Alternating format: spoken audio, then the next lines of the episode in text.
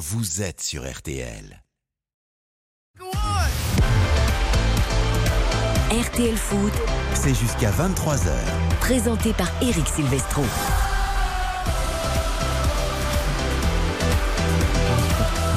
Bonsoir à tous, ravi de vous retrouver pour RTL Foot 20h 23h que l'après-midi fut spectaculaire au Parc des Princes la victoire du PSG 4 buts à 3 face à 3 incroyable. On espère avoir autant de spectacles et autant de buts à la Méno ce soir pour notre affiche à 21h de cette 13e journée de Ligue entre Strasbourg et Marseille. La Méno qui n'a qu'une envie, c'est vibrer Yannick Collant. Bonsoir à tous. Effectivement, on aimerait bien voir enfin à quoi ressemble une victoire cette saison à la Méno. Euh, voilà, Strasbourg qui n'a toujours pas gagné sur sa pelouse euh, fétiche. C'est c'est une catastrophe depuis le début de saison. Donc euh, voilà, on espère que, que c'est pour ce soir. Eh ben pourquoi pas et pour Marseille on voudrait éviter une cinquième défaite consécutive toute compétition confondue avant le match de l'année face à Tottenham la semaine prochaine en Ligue des Champions. Bonsoir Xavier Demergue. Bonsoir Eric, bonsoir à toutes et à tous. Pas, pas une cinquième parce qu'il y a eu la victoire au Sporting en fait. Ah oui c'est vrai. Donc oui, c'est quatre défaites sur les cinq derniers matchs, Quatre mais il y a eu Vous la avez victoire raison de au le Sporting. préciser. J'ai l'impression que la série de Marseille est vrai, catastrophique. tu- elle l'est un peu raison. quelque part, mais elle n'était pas aussi catastrophique que je ne l'ai indiqué. Tu as raison de le préciser. Salut Karine Galli Bonsoir Eric Silvestro, bonsoir à tous. et bonsour également à Baptiste Durieux qui est avec nous. salut Eric, salut tout le monde. Je le disais cet après-midi, gros spectacle au Parc des Princes. Alors il y a du bon et du moins bon. Mm. La MLM continue de régaler, mais la défense donne des signes de faiblesse du côté du Paris Saint-Germain. Victoire 4-3 face à 3. Paris aux deux visages, comme dit Marco Verratti chez nos confrères de Prime Video. Des moments, on a eu des moments où on a joué un très beau football, on a des moments où on n'a pas défendu très bien, c'est pour ça qu'il faut retenir les deux. Faut retenir les deux, on en parlera avec Nicolas Jean-Jean, envoyé spécial de RTL au Parc des Princes dans le replay. À partir de 20h15, vous entendrez également Christophe Galtier et Bruno Irles, les deux entraîneurs. Et puis après 20h30, appel le rappel des compos des deux équipes, évidemment. Le grand conseil de l'Europe, la première ligue, Chelsea décroche. City prend la tête provisoirement. Et Tottenham a gagné, mais très difficilement avant le match contre euh, l'Olympique de Marseille. Ce sera avec Bruno Constant. Et puis en Espagne, on reviendra sur le fiasco du Barça, de Séville et de l'Atlético en Ligue des Champions. Rien ne va plus à part pour le Real évidemment en Espagne. La Ligue 2, on ne l'oublie pas et la Coupe de France surtout. Baptiste Diop, pourquoi la Ligue de la Coupe de France? Oui, tout à fait. Euh, on va suivre Stade Bordelais-Bordeaux. 9 minutes de jeu pour l'instant, 0 à 0 toujours. Il y a quelques belles affiches. On rappelle l'élimination de l'AS Saint-Etienne. C'était tout à l'heure au, au- au tir au but face à Rodez. L'élimination de Nancy également. Euh, Beaucoup de clubs de, de Ligue 2 aussi qui ont été concernés par euh, cette journée. Qualification de Sochaux notamment, du Paris FC. Beaucoup d'affiches et on est très content de trouver cette, cette compétition. La Coupe de France qu'on aime et qu'on adore et qu'on continue de suivre sur l'antenne de Le derby, RTL. le derby, 20h, 23h RTL Foot avec Lucas Dindeleu et Oriane du côté de la réalisation. RTL Foot. Attention, on se sent pour Gendouzi, la frappe le but. Magnifique le contre de Chancel Mbemba. Chancel qui envoie Gendouzi sur la lune. Gendouzi entrée des 6 mètres, le plat du pied sous la barre transversale. Ça y est, c'est fait la frappe de Colomoni Et Bank qui explose Fin du match, fin de la partie victoire de l'Eintracht Francfort, 2 buts à 1 On sait qu'on n'a plus trop le droit à l'erreur, mais en même temps, on est confiant sur ce qu'il nous reste à faire. Strasbourg-Marseille, c'est notre affiche du soir donc à la Méno, coup d'envoi 21h. On découvre les compos Yannick avec toi. Et on commence avec la composition strasbourgeoise. Dans les buts, Matt Sels, l'inévitable Matt Sels. En défense, Le Marchand, Niamzi et Perrin, puisqu'Alex Djikou est trop juste. À gauche, ce sera Thomas Delaine. À droite, euh, Pierre Gabriel, qui est bien rentré à Toulouse. Au milieu de terrain, Aoulou, Bellegarde et Thomasson. Et devant, Diallo, Gamero. Ouais, disons disons qu'avec Pierre Gabriel, les centres arrivent au moins dans la surface de réparation, donc c'est quand même beaucoup plus simple. Voilà, ils, C'est-à-dire sont, que- ils, sont, ils, ils se lèvent plus qu'à 50 cm de haut. C'est- pas pour tomber sur Colin Dagba de manière systématique, mais euh, Pierre Gabriel fait un centre magnifique, je crois d'ailleurs à Toulouse. Il est passeur décisif et on, on a vu quand Pour même la motiver. différence dans le secteur offensif. quoi. Et du côté de l'OM, il y a du changement évidemment par rapport à, à Francfort et en prévision du match de Tottenham. Alors dans les buts, ce sera bien Paul Lopez, la défense à 3, Kolasinac, Balerdi, Mbemba, euh, Klaus a priori à gauche, Issa Kaboré à droite, Gendouzi, Vertou au milieu et devant Payet, Cengiz Under et Bamba Dieng. Ouais, du changement de devant, notamment pour, pour l'Olympique de Marseille et, souffler. et Nuno Tavares. Ouais, Exactement. ouais, ouais. Après, je, Jonathan Klaus sort d'un match quand même très compliqué. Euh, je trouve de le mettre dans le match suivant, euh, couloir gauche, c'est pas forcément Surtout lui faire un cadeau. Surtout s'il y a un peu de fatigue. Après, de reculer Gendouzi aux côtés de Verretou, bon, ça on peut le comprendre dans la, la gestion, la rotation. Et, et on se rend compte surtout d'une chose, encore une fois, c'est que euh, Gerson, euh, décidément, c'est. Je pense que ça en est fini. hein, non Ah bah je sais pas, que- euh, Igor Tudor a dit qu'il l'aimait beaucoup. oui, bien sûr. Bah oui, bah là, il fait quand même beaucoup de rotation et le seul qui n'est pas dans cette rotation, qui n'est pas concerné par la rotation, c'est quand même lui. Donc, euh, Voilà, il est sur le banc. hein. et, je, et je crois d'ailleurs que Gerson, de, de mémoire, avait marqué un, un doublé la, la saison dernière contre le Racing Club de Strasbourg au Vélodrome. Et puis pour Dimitri Payet, match de la saison, euh, voilà, qui, ça, a, hein. qui a coûté Ouais. très cher à, à Strasbourg et qui leur a peut-être mis la, la tête dans le sac jusqu'au début de, de cette saison. Exactement. Euh, Puisqu'effectivement, sans cette défaite à l'OM, ils pouvaient espérer la, la Coupe d'Europe. Et euh, Marseille avait fait le travail au Vélodrome. Et puis Karine, euh, Dimitri Payet, bah, il joue les, Les petits matchs. Il n'y a pas de petits matchs, mais Non, voilà, bah oui. en tout cas ceux avant la Ligue des Champions et le match de l'année contre Tottenham mardi. Non mais c'est exactement ça. De toute façon, là, tu sais très bien, et de toute façon, c'est Tudor qui l'a dit, que le match de l'année, c'était celui face à Tottenham. Donc, le match le moins important, c'est ce soir. Et donc, Payet se retrouve à jouer les matchs euh, les moins importants. Après, on le sait, Dimitri Payet, il a besoin de rythme.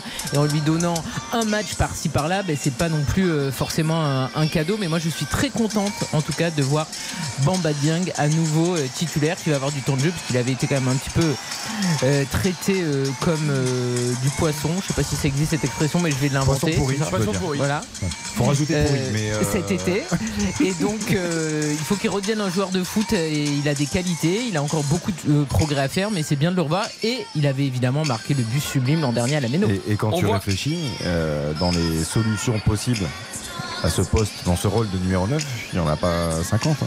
C'est-à-dire que Bamba Dieng, effectivement, il fait partie des, des- des choix, des choix Il est passé devant Luis Suarez là par exemple. Après, ouais, c'est Ah bah, vrai. tout le monde, Après- je pense, passerait devant Luis Suarez parce que, faut- enfin, franchement, c'est une énigme. hein. Après, Oui, non, vous, mais parliez, vous parliez de Payet, euh, petit match, dire, en déplacement à la Méno, effectivement, c'est pas un petit match, c'est un match avant la Ligue des Champions, mais c'est quand même pas oui, un petit match. petit match par rapport à Tottenham. Mais- bien sûr, mais euh, le match contre Lens, il débute pas. Contre le PSG, il débute pas. Ah bah, de toute façon, il débute plus hein, maintenant. Non mais il débute plus. Donc, euh, donc, donc là c'est quand même une sacrée sensation de le voir effectivement débuter et présent dans le 11. Et on voit, quand même, on voit quand même la richesse de l'effectif de l'OM parce que Under, Payet, Dieng ce ne sont pas trois tuteurs dans l'esprit.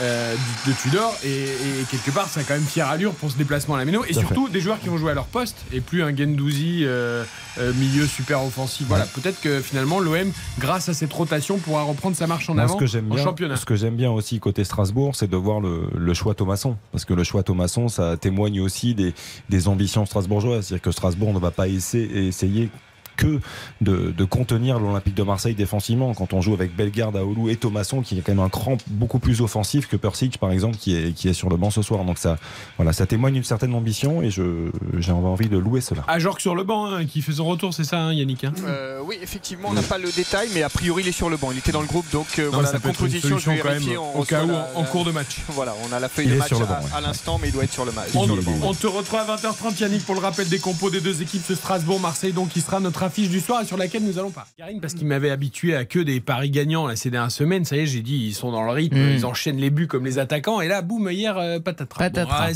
C'était le petit raté du vendredi, ça va repartir ce soir avec ce Strasbourg-Marseille j'en suis sûr. Les cotes elles sont élevées, Euh, 3,35 la victoire de Strasbourg, 10 euros de misée, 33,50 euros de gagné, la même cote pour le match nul et 2,20 la victoire de l'OM légèrement favori donc l'Olympique de Marseille mais quand même coté à 2,20 10 euros de misée 22 euros de gagné pour la victoire Est-ce que les, les deux équipes marquent? Ah on va voir Karine ce soir, ce soir oui je, je pense qu'elle va dire oui. Alors, donc je vous propose un my match et comme Xavier me connaît par cœur, effectivement, les deux équipes vont marquer, messieurs dames. Et oui, oui, c'est très important euh, de le préciser. Oui, il y a des dames qui nous écoutent aussi. euh, Bah, bien sûr, il y en a même beaucoup. Je réagissais pas pour ça. j'ai- Ah, j'ai cru que vous tiquiez pour ça, pardon.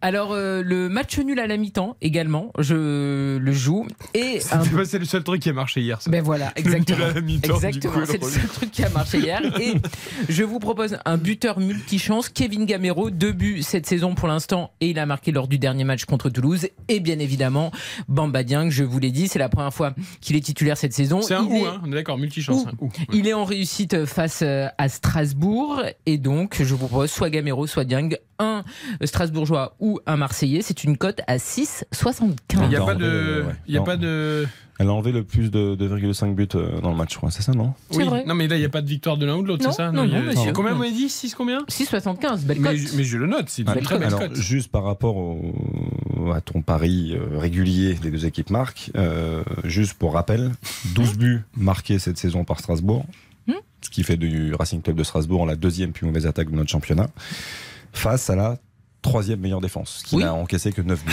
Oui, saison. mais tu vois, là, tu es un petit peu tordu parce que tu aurais pu dire également que Strasbourg, sur ses cinq derniers matchs, Oui. a marqué à quatre euh, reprises, enfin sur quatre matchs. Donc la tendance est plutôt bonne. Ils sont dans une dynamique Mais je positive. le souhaite, je le Voilà. souhaite pour le spectacle et pour toi. Ah, Voilà. tu lui fais pas. hein. Quand tac, Voilà. elle a prévu le contre-argument, toujours, elle est forte, elle est forte. hein. toujours. Baptiste, ton pari. Deux my match à vous proposer ce soir. Une victoire de Strasbourg et une victoire de Marseille. La première, donc la victoire de, de Strasbourg. Fais un match nul aussi, comme ça, t'es sûr d'avoir. euh, Mais- bah, je- ça, je- ça, de toute façon, c'est Baptiste en général. C'est- il- bon. Donne toutes les solutions. J'aime bien, moi, t'es sûr de C'est-à-dire, gagner. c'est un peu courage. Alors, quoi. vous pouvez jouer euh, victoire, nul ou défaite. fait quoi Bah, Voilà. Ce que vous voulez. Voilà, J'ai fait plusieurs choses. C'est comme les euh, C'est buffets à volonté. vas-y, on t'écoute. J'aime bien donner le choix aux auditeurs.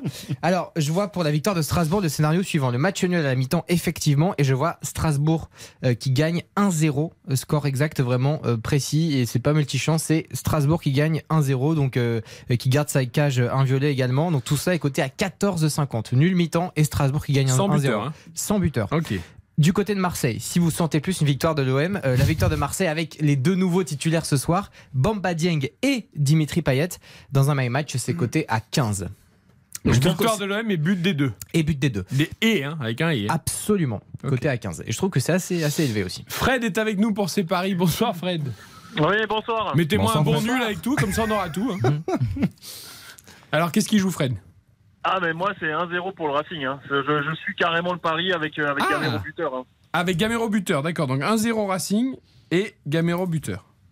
Il va falloir la gagner cette première victoire à la Méno quand même, Fred. hein? Ah, mais on n'a plus le choix, là. Mais on, on sent une, une ambiance, là. Comme dit, je suis à, à quelques mètres de la Méno, là. ah, On super. va rentrer dans le stade dans, dans quelques minutes, là. Et on, on sent cette tension avant le match, là. Et il y a la marée bleue euh, qui est en train de, de déferler sur la Méno.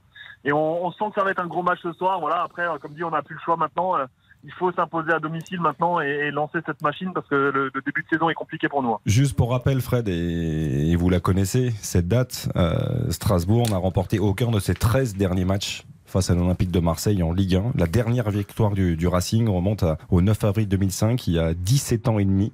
Une victoire à 1-0 grâce à un but, Fred va le dire. D'arsène Wenger. Bah, Nyang Mamadou Niang. Merci Fred, parfait. C'est- terrible parce que euh, Xavier, en fait, c'est le copain qu'il faut pas inviter à ta soirée. Parce que Il te tu sais, il y a tout le discours euh, fantastique. Ah, puis il y a Xavier qui arrive qui fait oui, Voilà. mais. Et Non, c'était un rappel historique. Ah, c'est le- non mais c'est le genre d'homme qui a un mariage, tu vois, il y en a un qui se lève dans l'église pour dire non non le mariage Oh non, doit pas avoir lieu parce qu'il y a Ah, eu ça ça et ça. Alors, il faut Tu sais que la dernière fois que tu t'es marié.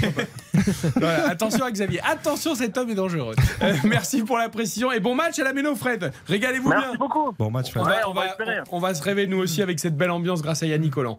Merci beaucoup. Quelle était l'ambiance au Parc des Princes cet après-midi? On va en parler avec Nicolas Jean-Jean dans un tout petit instant. En tout cas, il y a eu des buts après ceux du Maccabi Haïfa et le match spectaculaire en Ligue des Champions. Ça a été encore le cas cet après-midi avec la victoire du PSG 4-3 face à 3. RTL. Vivre ensemble. RTL Foot. Le replay. 20h20, le replay direction le Parc des Princes où se trouve encore Nicolas Georgerot qui a commenté la rencontre. Évidemment, vous l'avez entendu dans les infos et dans refait le match. Cette victoire 4-3 du PSG face à 3. Ça continue à briller devant. Bonsoir mon Nico. Bonsoir les amis. Ça Salut, continue Nico. à briller devant et ça continue à inquiéter derrière. Salut. On change pas en fait.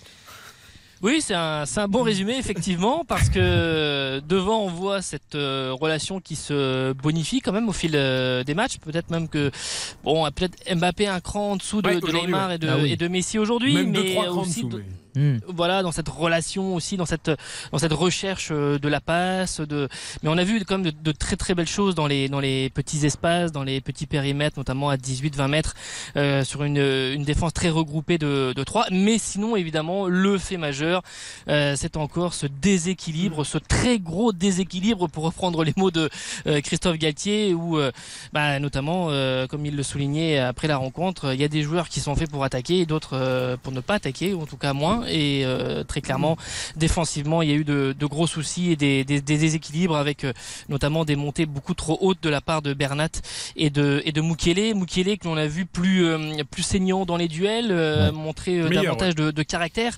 Mais ça c'est ça c'est le côté positif. Le côté négatif c'était c'était que c'était souvent pour rattraper des coups. Bah, et, premier but, hein. et il aurait pas dû être voilà autant en difficulté effectivement comme tu dis Xavier sur le premier but avec le débordement de, de Conte pour le centre pour Ronnie Lopez et pour euh, Mama Baldé donc euh, oui effectivement et, et, et juste euh, pour terminer sur ce point là en première période sur trois actions les trois de devant ne reviennent pas sur des contre-attaques de, de 3 mais au-delà de ça et Vitinha non plus et Solaire non plus. Donc évidemment quand vous avez cinq joueurs qui restent quasiment à 40 mètres du but adverse Ça laisse de bah, c'est un peu compliqué pour, euh, pour défendre Euh, juste des chiffres à vous donner. Déjà, c'est la troisième fois seulement sous QSI que Paris encaisse trois buts en Ligue 1 au Parc des Princes. C'est arrivé euh, avec Monaco euh, notamment et avec, je vais vérifier tout de suite, avec Bordeaux aussi au mois de février 2020 d'ailleurs.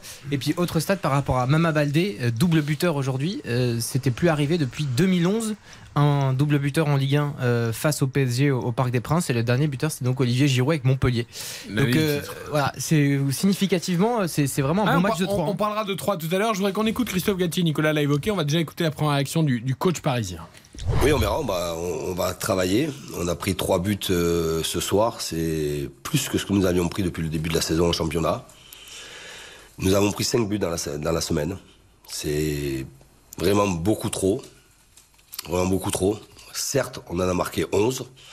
Mais euh, évidemment que nous allons travailler. Évidemment que je vais en parler avec mes joueurs, mais on va le travailler, on va le corriger parce que parce qu'avec euh, la qualité offensive que nous avons, nous ne pouvons pas donner, nous ne devons pas, on ne doit pas, on doit s'interdire de donner la possibilité à l'adversaire d'espérer. Et dans ce sens-là, il y a des positions, il y a des équilibres très stricts. Et il faudra une extrême rigueur, une grande exigence aussi sur un plan de la réflexion pour ne pas renouveler ce genre de d'erreur. Alors, il y avait un peu de turnover. hein. On a vu que Nuno Mendes est revenu, donc ça, c'est plutôt positif. Hakimi était laissé au repos pour Mukiele. Euh, Marquinhos aussi, Nicolas, qui n'a pas joué au coup d'envoi. Oui, tout à fait. Kimpembe, bon, on va lui laisser un peu de temps Ouais, pour revenir, mais un en peu difficulté quand même. Il est hein. revenu, mais pas sur le Ouais. terrain. Ouais, très très en difficulté quand même, Presnel Kimpembe. Mais, mais d'ailleurs, ce sera vraiment à suivre parce que euh, à demi mot et voire un peu plus, quand même, euh, euh, l'entraîneur parisien disait que bah, il y a une appréhension aussi hein, sur euh, les courses et que évidemment dans, dans trois semaines, on sait ce qu'il y a comme euh, comme événement et, et donc euh, tout ça alors qu'il n'a pas joué depuis euh, sept semaines, ça a donné un match où effectivement il manquait énormément de, de repères, où il a été en, en difficulté, où euh, beaucoup moins euh, saignant aussi dans les duels que par rapport à, à ce qu'on connaît et, et ça évidemment cette évolution là sera à suivre. Ouais. Alors, je voudrais qu'on parle quand même du trio, parce que c'est vrai qu'Mbappé Oui, enfin, était un peu en surtout du dessous. duo. Mais voilà, aujourd'hui, c'est le duo. Alors, Messi, ju- Neymar, juste, juste une statistique avant de d'en parler bien sûr avec Karine, mais la MNM, c'est 43 buts sur 54 encaissés cette saison, toute compétition inscrits pardon cette saison, toute compétition confondue. 43 sur 54 Exactement, et ils sont impliqués directement les trois sur les 26 derniers buts du Paris Saint-Germain. Donc c'est quand même quelque chose d'assez exceptionnel. Ça, ça fonctionne. On a, on a, on a franchi la barre des 80%, effectivement. On était euh, sur une fourchette entre 75 C'est ça, ouais. et 80%, mais là, maintenant, là, c'est en train de s'envoler. oui. Non, mais après, c'est évidemment exceptionnel. Mais cet après-midi, tu peux retenir que Neymar et Messi parce que Kylian Mbappé, il a raté. Il a notamment raté un bijou euh, proposé par Neymar. Alors, c'est bien, il marque un penalty, mais bon, euh, j'attends pas de. Qui tire bien. Oui, non, mais d'accord. oui. Non, Non, mais ça sauve son match. mais Disons que par j'attends pas de autres, Kylian oui. Mbappé qui marque des Et effectivement, euh, quand tu compares les deux autres et quand tu compares aussi dans les, péri- dans les petits périmètres les deux autres, bah, il y avait quand même une différence entre le régal absolu que nous ont proposé Neymar et Messi et. Kylian Mbappé qui avait été excellent face au Maccabi Haïfa. Voilà, mais chacun- voilà. chaque- cet après-midi, il est quand même en deçà des deux autres. Et euh, sinon, c'est exceptionnel de les voir globalement les trois à ce niveau-là, mais ça ne réglera pas les problèmes pour les gros matchs. Parce que de toute façon, euh, marquer des buts, ils savent le faire, mais euh, être percé comme du fromage au milieu de terrain et avoir des problèmes défensifs, c'est récurrent. Soyons honnêtes, Nicolas. C'est le problème, c'est que c'est insoluble cette affaire. C'est-à-dire que on a bien compris que le trio devant, c'était magique, que ça pouvait faire la différence à n'importe quel moment, qu'ils avaient envie de bien faire tous, même si aujourd'hui Mbappé était un peu plus en difficulté. Mais comme tu l'as dit, ça ne se replie pas sur les comptes, ça ne défend pas, on- et ça ne changera jamais ça. Donc en fait, c'est oui, mais on c'est le voyait insoluble moins. On le cette voyait affaire. moins. Là, là, aujourd'hui, euh, oui, alors c'est insoluble, mais on le voyait quand même beaucoup moins sur les dernières rencontres. Euh, ça s'est vu sur le début de, de saison. C'était en partie gommé sur depuis euh, quelques matchs, mais là aujourd'hui, ça a été extrêmement flagrant. Moi, j'ai pas le souvenir depuis le début de la saison de voir un, un match euh, où il y avait autant ce, ce déséquilibre et autant ce manque de d'investissement et, et d'implication, parce que euh, Après- sur, les- sur la fin des actions, quand Verratti se retournait pour les regarder et qui comprenaient qu'ils étaient mis à amende et qui commençaient à trottiner pour dire ah bah oui finalement on va revenir euh, c'est comme là en fait on a revu on en parlait avec euh, les uns et les autres on a revu euh, une grande partie du PSG de Pochettino la seconde partie de la saison dernière. C'est-à-dire euh, des, des, des, des joueurs qui se reposent sur un talent qui vont se dire on va faire la différence à un moment ou un autre mais qui abandonnaient complètement les, les tâches défensives. Par, par rapport à ce que tu dis, Nico, il y y, a quelque chose, il y a une question qu'il va falloir vraiment se poser, c'est-à-dire que on a vu le PSG effectivement jouer en, en 3-4-3 ou en 3-5-2 avec un, meneur de jeu en soutien des deux attaquants un bon nombre de reprises cette saison, concédé beaucoup d'occasions. On a vu en Paris Saint-Germain changer les choses depuis quelques matchs, passer à 4 dans un 4-3-3 pour renforcer le milieu de terrain. Et comme tu dis très justement, aujourd'hui, ils ont été en grande difficulté. Peut-être c'est le match où ils ont été le plus en difficulté. Menés depuis- deux fois, hein, depuis, trois menés deux Voilà. fois, hein. Depuis Et euh, ils ont peuvent fait- être menés de 0 si Ouais. Ronnie Lopez la joue exactement c'est surtout ça tu as raison Karine Mais c'est peut-être la fois où ils ont été le plus en difficulté euh, depuis qu'ils jouent dans ce système-là, face à une équipe qui a aussi des qualités pour te mettre en difficulté, parce que Mama Baldé, c'est un joueur puissant, un joueur qui prend la profondeur, qui va très vite. De toute façon, jusqu'à la couleur du je- maillot, c'est City Group, Ouais. et on voit bien, ils essaient Bien de jouer sûr. comme Manchester Oui, City. alors, Non, mais- Ro- Ronnie Lopez a été formé à Manchester City, mais c'est Ouais. tout. Sinon. Non, mais, Non, mais après, blague, je pense euh, je fais une toute petite parenthèse. Non, t'as raison. Euh, 3 euh, on, bon, appartient au City Group et on travaille dans la philosophie Oui, oui. Bien du sûr. City Group. Non, mais ça se voyait vraiment Mais ça se aujourd'hui au Parc des Princes. Mais ça se voit dans, dans un schéma le- différent. voilà.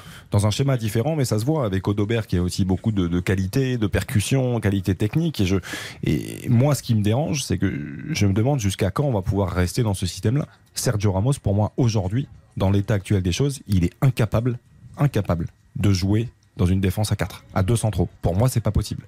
Et ça s'est vu sur le premier but. On parle de Moukielé, mais la couverture est catastrophique. Il n'a plus les qualités de vitesse et la puissance qu'il avait. C'est un défenseur remarquable qui a une carrière extraordinaire. Mais aujourd'hui, il peut jouer dans une défense à 3, 3 axiaux. Mais à 4, enfin à 2 axiaux, pour moi, c'est pas possible.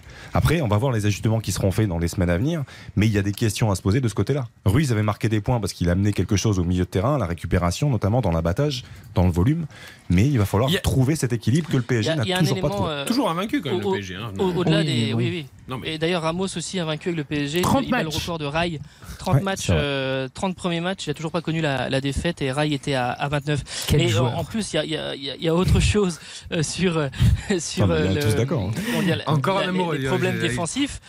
Euh, c'est que il y, y a quelque chose qui s'est rajouté aujourd'hui, c'est qu'ils ont été, euh, les Parisiens ont été vraiment euh, euh, en manque de, de, de, de spontanéité sur euh, notamment les cinq premières secondes pour essayer de récupérer sur l'impact sur le sur pour essayer de récupérer la balle très très haut.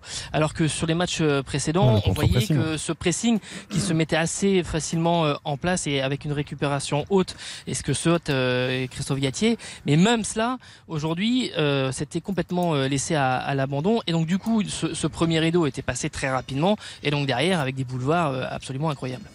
Qu'est-ce qu'on va faire de ce PSG On a l'impression que. Non, mais le, le problème, c'est que là, on, on se régale globalement. Parce Ah bah, qu'évidemment, je veux dire, euh. ce que tu vois face au Maccabi, c'est génial. Ce que tu vois cet après-midi face Oh, à la 3, frappe de c'est Messi pour égaliser génial. 2-2. C'est euh, franchement euh, ce qu'on a envie de voir tous les week-ends. Mais on est obligé de se dire que malheureusement, lorsqu'il va y avoir une opposition, et parce qu'eux, ils ont l'objectif de gagner la Ligue des Champions, dès que tu vas avoir des meilleurs euh, attaquants et aussi un milieu de terrain plus fort, et ben c- ça, ça va plonger. C'est, enfin, c'est évident parce qu'en fait, là, même si tu prends un défenseur central à Noël, ce qui est prévu, ça réglera pas tous tes problèmes en fait. hein.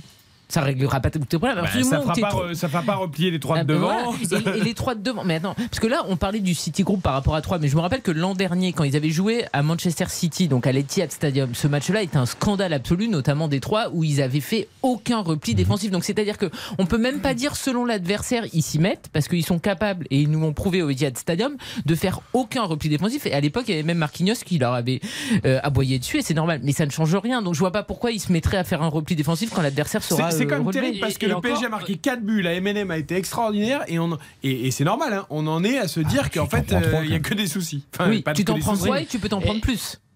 Et en plus, on peut encore ajouter aussi encore un élément, c'est que euh, évidemment les trois étaient alignés d'entrée, ce qui n'était pas, euh, ce on aurait pu penser que face à Troyes et peut-être face à Auxerre le 13 novembre, ça soit pas le, le cas, Euh, mais avec encore cette volonté de faire une différence très rapidement et de façon à encore engager cette rotation. Et même sur ce plan-là, et ben et du coup Christophe Galtier qui était très énervé sur le premier quart d'heure, mais parce que le PSG avait déjà encaissé un but. C'est le premier but euh, encaissé et- de la saison, je crois, hein, Nico, dans le premier quart d'heure en, en Ligue 1. Euh, Par le de, PSG. de mémoire, oui. Si je dis pas de, mémoire, bêtises. oui. Je crois que c'est le premier. Oui, si ma mémoire fait pas défaut aussi. Euh, mais, mais du coup, il a bien compris que tout se compliquait et qu'il allait pas avoir un, un- un schéma euh, comme euh, il le souhaitait et de pouvoir euh, assez facilement. Et le PSG a dû batailler euh, euh, jusqu'au dernier quart d'heure euh, pour passer devant. oui, et Kitiki a dû passer une bonne après-midi. Ah, encore, oui, ça, va- ça va encore ronger son frein. Bon, ce qui permet quand même à Paris de reprendre 5 points d'avance sur Lens euh, et de d'être tranquillement en tête du classement, évidemment, avec 11 victoires et 2 défaites. Après- en tre- euh, deux défaites et 2 matchs nuls en 13 matchs. Après, Eric, raison d'insister sur ça. Je suis complètement d'accord. On devrait se satisfaire et, profiter du spectacle offensif qu'on a vu, de parler de. Voilà, c'est toujours mieux de marquer un but de plus que l'adversaire, mais, quand on prend 3 et quand tu prépares la Ligue des Champions, même si c'est c'est un peu loin, mais bon, t'as quand même un match à jouer très vite là. Tu te poses plein de questions. C'est-à-dire que le passage à 3, ça peut protéger ta défense, sauf que tu te rends compte qu'aujourd'hui, ça protège pas du tout ta défense ou pas suffisamment. Donc euh, il faut essayer de. Je pense que c'est- ça doit être compliqué dans la tête de Christophe Galtier. Bon, finalement, le petit match pour euh, le Paris Saint-Germain, ce sera peut-être mercredi face à la Juventus euh, en Ils Ligue ont des gagné. Champions. Oui, ils ont gagné 1-0 aujourd'hui à Lecce, mais je pense qu'ils jouent moins vite que 3 euh, au niveau de la circulation de balles. Oui, je pense que eu- là, ils vont, ils vont avoir le temps de s'organiser, Ouais, les mais il y a eu- il y, Parisiens. a eu une belle image quand même collective à la fin du match, je trouve. Oui, oui. C'est euh, voilà, c'est bien. On a vu le groupe se, retrouver, ouais, ouais. Là, vous y croyez, Eric, pour Oui, ce bien sûr. match puis Il y a tellement d'enjeux en plus. Ah bah oui. Enfin, il faut quand même sauver la place en Ligue Europa pour la Juve parce qu'il peut aussi terminer quatrième. Euh, on verra, mais en tout cas, le Paris Saint-Germain sera mercredi. Ce sera sur RTL évidemment au lendemain de Marseille-Tottenham qui lui a vraiment un enjeu absolument incroyable. Merci Nico.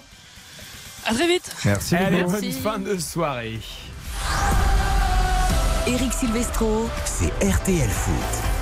Avant le Conseil de l'Europe, retour à la Méno pour le rappel des compos des deux équipes à une demi-heure, un peu moins du coup d'envoi de Strasbourg-Marseille à Nicolas. Eh oui, le centième euh, Marseille-Strasbourg, Strasbourg-Marseille de l'histoire de la Ligue 1.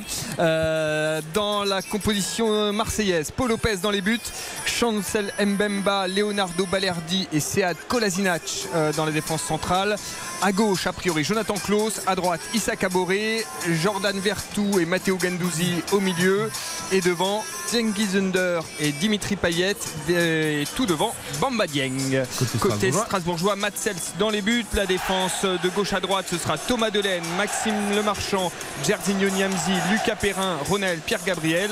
Au milieu de terrain, euh, Jean Rickner Bellegarde, Jean Eudaoulou et Adrien Thomasson. Et devant la doublette, Habib Diallo, Kevin Gamero. La défense strasbourgeoise quand même c'est pas l'assurance touriste.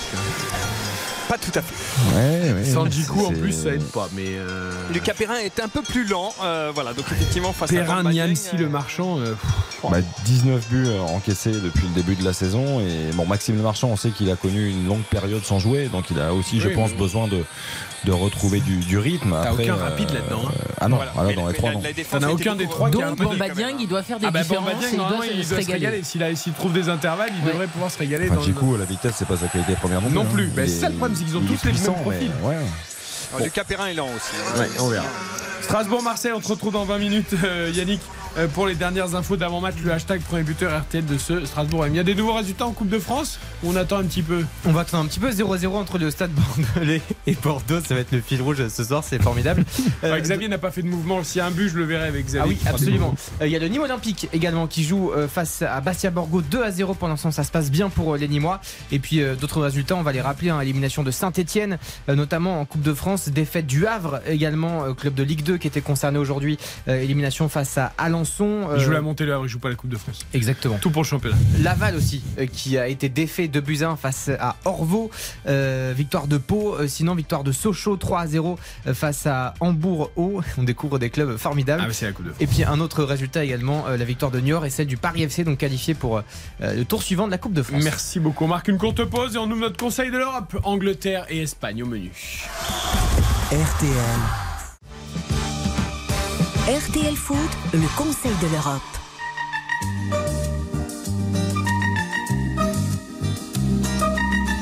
Très inspiré notre Lucas Dinde. Ah, bah, dis donc. La mise en scène de ce Conseil Bah ouais. c'est joli hein, ça marche bien Bonsoir Bruno Constant, notre voix anglaise. Good evening, messieurs, dames. Et bonsoir, Mathias Valton, notre voix espagnole. Buenas noches a todos. Le un peu pour Mathias hein, pour le coup, mais euh, bon, j'ai envie de consoler Mathias déjà. Non, écoute, chaque année, il gagne tous les Non, mais j'ai envie de Espagnols. consoler Mathias bon, parce il que faut le que ça Real change gagnera peut-être encore la Ligue des Champions.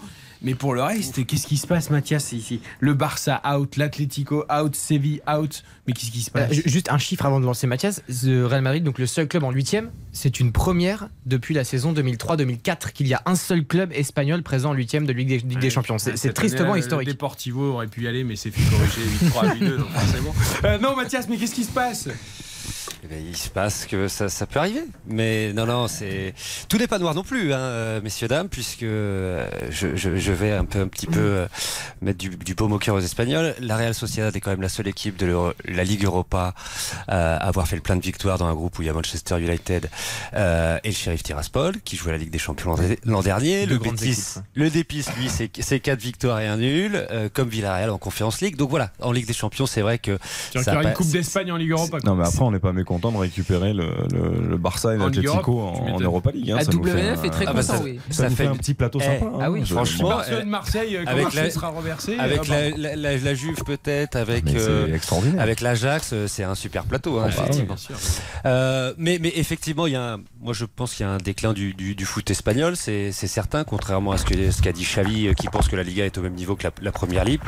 C'est un phénomène finalement qu'on observe euh, depuis plusieurs saisons. Et pour moi, il est en majeure partie dû à une chose, c'est le manque ou la perte d'intensité euh, des équipes espagnoles dans leur jeu.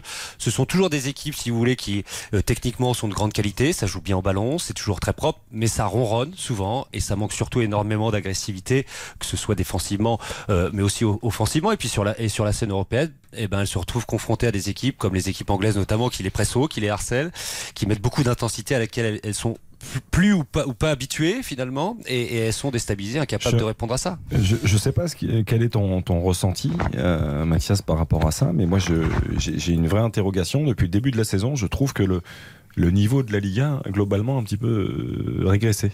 Ouais, je- je, je- je te le dis depuis, je, je pense que moi ça fait plusieurs saisons. Moi, je trouve vraiment que la Liga était, euh, pour les, amou- les amoureux de football, ça a toujours été un championnat fantastique parce que techniquement, ça a toujours été très propre. Et je, je trouve que cette saison, même dans l'intensité, euh, dans, dans- même dans l'impact aussi, euh, on a souvent comparé la première ligue à la Liga, même s'il y a beaucoup plus d'impact en première ligue. Mais là, je trouve que la Liga est loin, très loin. Très très loin, je suis complètement d'accord avec euh, cette analyse-là. Et je te dis, c'est pas, pour moi, ce n'est pas nouveau. C'est un lent déclin continuel. Euh, ce sont aussi des clubs euh, qui n'ont plus trop de moyens. On va pas se mentir. Euh, Il y a eu euh, quasiment aucun recrutement à part le Barça euh, cette saison euh, parce que les, les finances des clubs espagnols sont, sont au plus mal. On va, on va, on va, on va pas le cacher. Contrairement là encore au, au club anglais parce qu'on on compare souvent ici à la, à la première ligue qui eux sont, sont- ont des finances florissantes qui savent aussi mieux vendre leur championnat. Euh, après je suis d'accord avec toi techniquement ça a baissé. Euh, dans l'intensité ça a baissé. Je trouve que défensivement aussi ça, ça a baissé. Excepté peut-être le Real mais même si cette saison je trouve que c'est pas brillant non plus. l'Atlético dont c'était la grande force ce n'est plus aussi solide collectivement. Euh, il y a Seulement 4 matchs hein, sans but encaissé pour l'Atlético cette saison, toute compétition confondue. Et sa perte centrale, Jiménez Savic, qui était pour moi extrêmement dur à bouger, très fort dans les duels depuis deux saisons, c'est très fébrile. On l'a encore vu euh, euh, cet après-midi. Ils ont quand même été perdre à Cadiz 3-2, qui était avant-dernier, qui avait qu'une seule victoire. Il y a une bonne nouvelle quand même, Euh, c'est que Joao Félix a mis un doublé, il n'avait plus marqué depuis avril. Il n'a pas mis un doublé, il a mis un but parce que le- Ah oui, sur oui. sa belle bicyclette, oui. Elle, est- elle est quand même. Mais bon, c'est- il, c'est- il a- c'est depuis le 2 avril, Il a il n'avait fait- pas marqué. Exactement. Ah, il, a fait, il a fait une bonne entrée et euh, voilà, il a fait un bon match. C'était le premier match de la saison. où Il a mis trois passes décisives à Morata. Sinon, il c'était euh, inexistant et surtout, ça faisait sept matchs qu'il était sur le banc. Ça ne lui était jamais arrivé. Sept matchs de suite, ça lui était jamais arrivé de- depuis qu'il est à l'Atlético.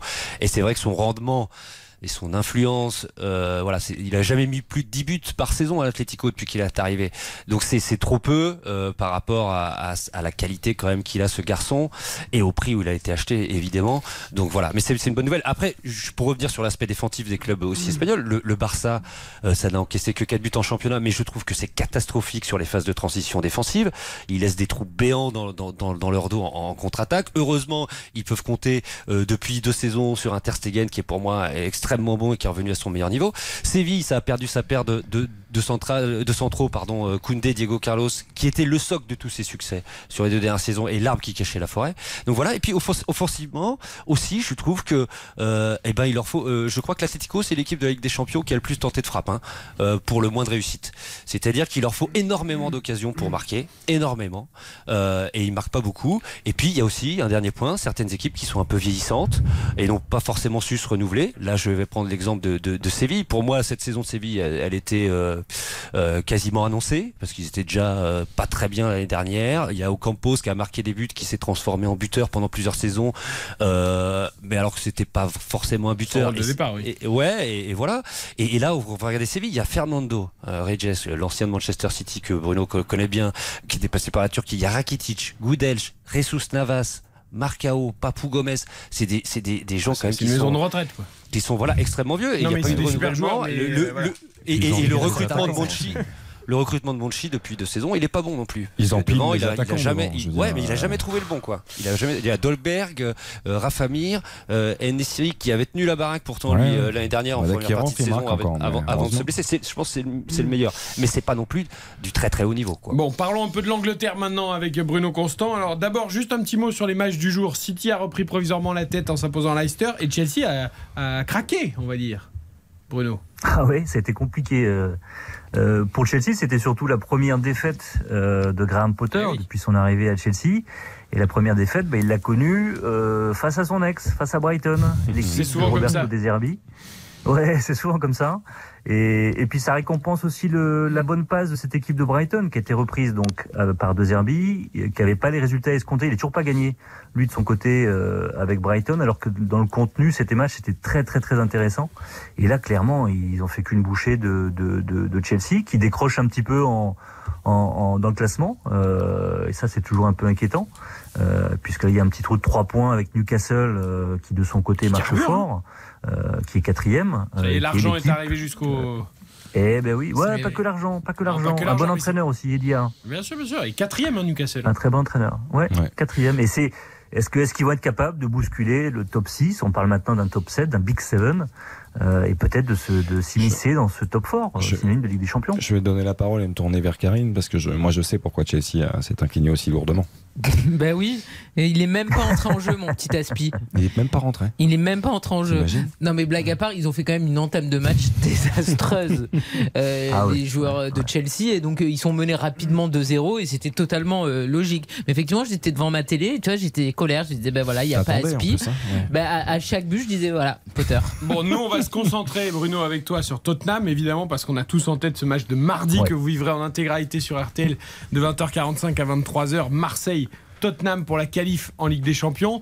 Tottenham qui, qui tient la baraque en première ligue, mais qui, qui- on sent bien quand même une équipe en, en- un peu en difficulté ces, ces dernières semaines. Ils ont gagné euh, 3-2 à Bournemouth cet après-midi, mais dans le temps additionnel après avoir été mené 2-0. Ouais. Elle, elle est illisible un peu cette équipe. hein. Ouais, ouais, ils sont, ils sont même évité une crise, hein, parce que faut rappeler qu'ils restaient sur une défaite euh, à Manchester United, une défaite à domicile contre Newcastle, un match nul très décevant face au Sporting euh, en Ligue des Champions. Et, là, clairement, il y avait de plus en plus de questions autour de la méthode Antonio Conte, de sa frilosité euh, tactique, beaucoup trop défensif. Et, et lui, pour le coup, il avait prévenu. Il, il donnerait priorité au match de Ligue des Champions mardi par rapport, euh, ce qu'il a appelé d'ailleurs une finale face à l'OM, euh, pour la qualification, par rapport à ce déplacement à Bournemouth. Et je trouve que c'est assez rare de la part d'un entraîneur de, de dire ça, d'avoir cette franchise-là. Euh, ça n'a pas eu l'effet escompté, en tout cas sur son groupe. Il a fait tourner quelque peu. Il y avait Betancourt et Eric D'ailleurs qui étaient sur le banc coup d'envoi. Ah, voilà Romero pourquoi qui était pas dans le groupe. 2-0. Parce que Mais dans l'ensemble, ça ressemblait quand même beaucoup Pardon, Bruno. Ouais, euh, si, si ça tenait. Non, mais dans l'ensemble, ça ressemblait quand même à beaucoup à une équipe type. hein. Il y avait Hugo Loris dans le but, Ah oui. euh, Clément Langlais au cœur de la défense à 3, il était en difficulté sur le premier but. Et puis il y avait Harry Kane, le duo Harry Kane Son euh, euh, devant. Mais, mais franchement, c'était, euh, c'est encore une fois, c'est fébrile défensivement. Je trouve que c'est même assez faible parfois dans, dans presque dans les individualités qui composent cette défense.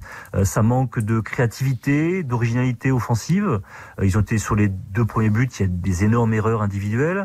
Euh, et il y a eu ce changement euh, de Comté qui a réagi en faisant rentrer Lucas Moura, un troisième joueur offensif euh, sur 11, c'est quand même pas beaucoup. Il a fait rentrer en deuxième période. et C'est à partir de ce moment-là que Tottenham a renversé ce match pour l'emporter été 3-2. déjà le cas contre le Mais Sporting. franchement, c'est si compliqué. Ouais, Il ouais, déjà ouais. fait rentrer. Et puis avec une, une arme, une nouvelle arme pour Antonio Conte et Tottenham, c'est les coups de pied arrêtés. Les, euh, les deux, les deuxième et troisième buts ont été marqués sur coups de pied arrêtés. Et ça, ça répond à peut-être le transfert le plus important de l'été à Tottenham. C'est Gianni Vio, euh, qui est un ancien membre du staff d'Antonio Conte euh, de la sélection italienne euh, et qui a participé aussi euh, au titre de, de champion d'Europe de l'Italie à, à l'Euro, au dernier Euro, et qui a rejoint le club de Tottenham et qui est un spécialiste des coups de pied arrêtés.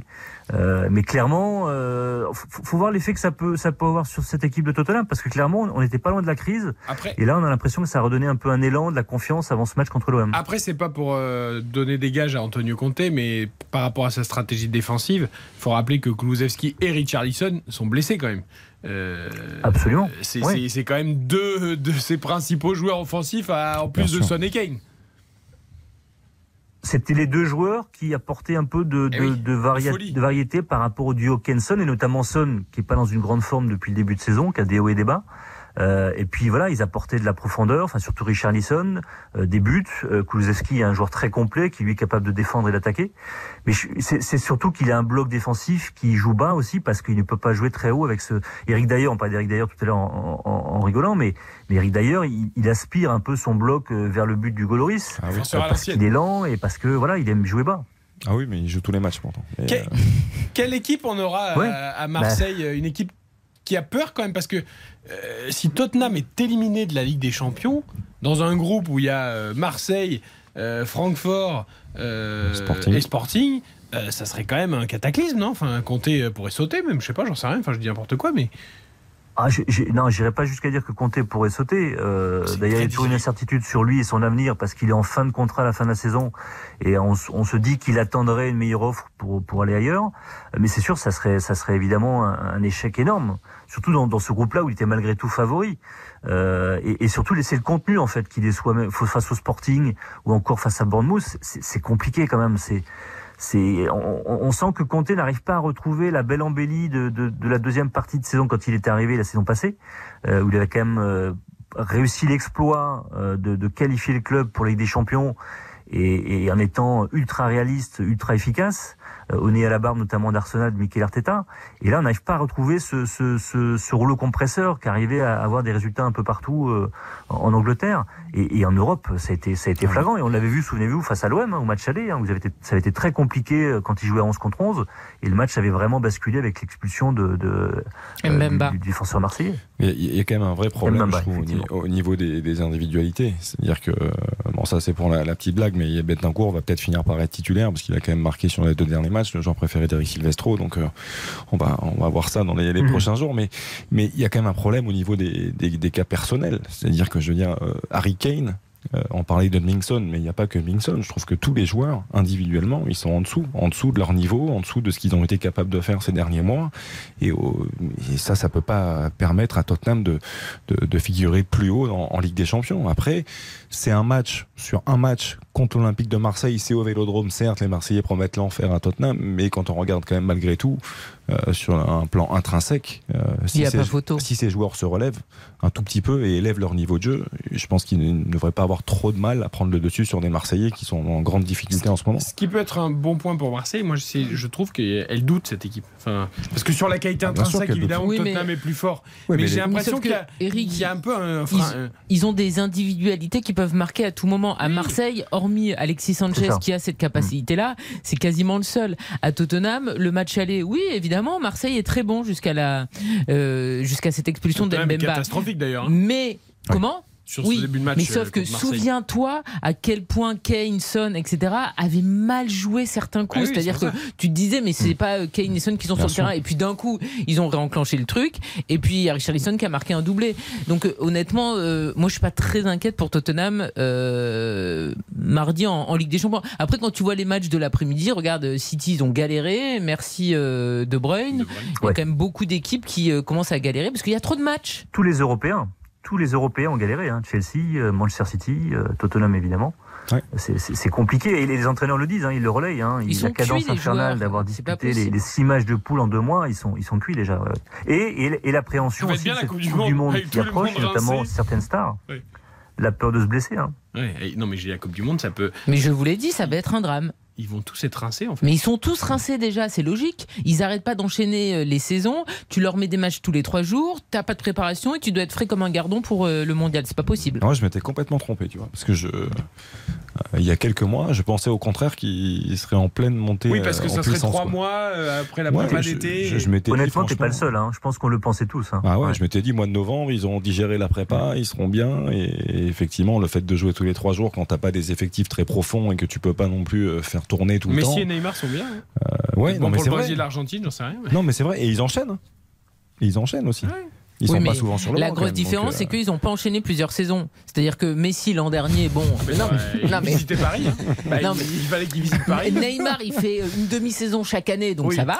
Et Messi, l'an dernier, c'était une saison sans et il a pu faire une bonne préparation. Donc, effectivement, les critères pour Messi sont réunis pour qu'il soit bon. Sauf qu'il y a des joueurs qui enchaînent les saisons, qui font plus de 60 matchs chaque année, et à un moment, ils sont essorés, et c'est normal. Et c'est pour ça aussi qu'on a de plus en plus de blessures. Je vous dit, de toute façon, il y en a un qui tombe par jour. Donc, à la Coupe du Monde, Xavier Domergue sera titulaire. Euh, Baptiste me fait signe qu'à propos d'équipes euh, fatiguées, hein, Liverpool, c'est- ça ne démarre pas fort la soirée. hein. Ah bah 8 minutes de jeu, ils sont menés 1-0 à Anfield par Leeds, Liverpool, où, euh, c'est un autre dossier que Bruno pourra, pourra parler, mais c'est c'est catastrophique aussi là comme début de saison par rapport euh, aux Juste, Reds. je voudrais qu'on pose à Bruno et, et Mathias avant de les libérer une petite question sur l'équipe nationale justement en termes justement de, de blessures, de prépa, euh, les interrogations, des certitudes. On en est où en Angleterre autour de, de James Walker, de Kai Phillips, de McGuire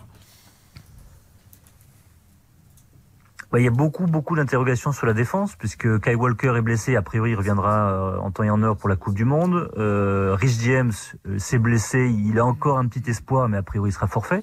Harry Maguire ne joue plus avec United, il était blessé, il est en train de revenir euh, progressivement, mais il, il jouait pas, il était barré en plus par Raphaël Varane. Est-ce qu'il va profiter de sa blessure pour rejouer? Mais c'est un vrai dossier pour Gareth Southgate. Il y a beaucoup d'incertitudes sur ce bloc défensif qui était malgré tout une des forces de l'équipe d'Angleterre sur les deux derniers euh, tournois. En Espagne, euh, le collectif espagnol, mon cher Mathias, il y a quelques interrogations. Je suis pas Morata, Morata s'est blessé cet après-midi. Voilà, exactement, Ouais, ouais. exactement, Xavier. C'est la, la- la mauvaise nouvelle pour Luis Enrique, c'est que Ouais, Morata s'est blessé à la cheville en tout début de match à, à Cadiz, et surtout qu'il ne devrait pas pouvoir compter sur euh, Mikel Oyarzabal, qui avait été excellent lors de la Ligue des Nations, notamment parce qu'il s'est fait une rupture des ligaments croisés antérieurs en, en mars dernier.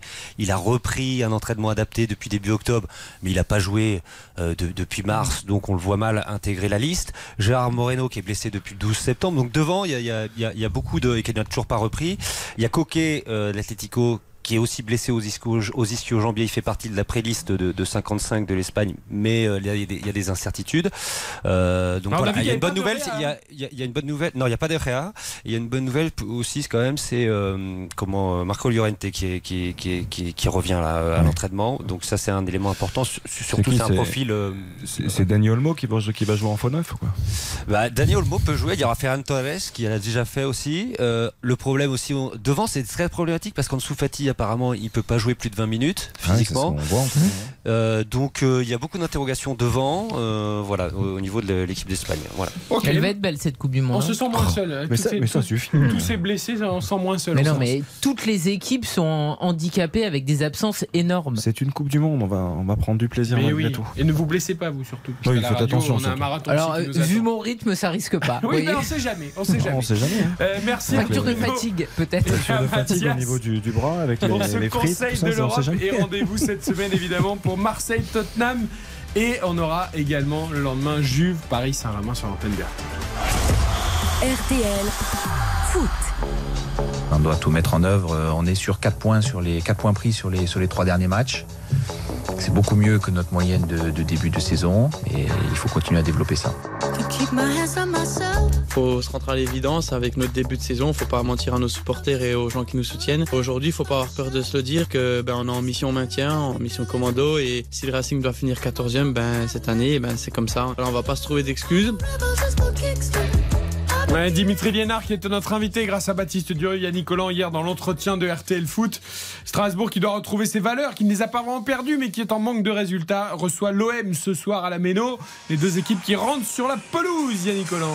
Exactement, sous les gerbes d'étincelles, les deux équipes qui entrent sur la pelouse d'Ameno avec un énorme euh, tifo des supporters strasbourgeois.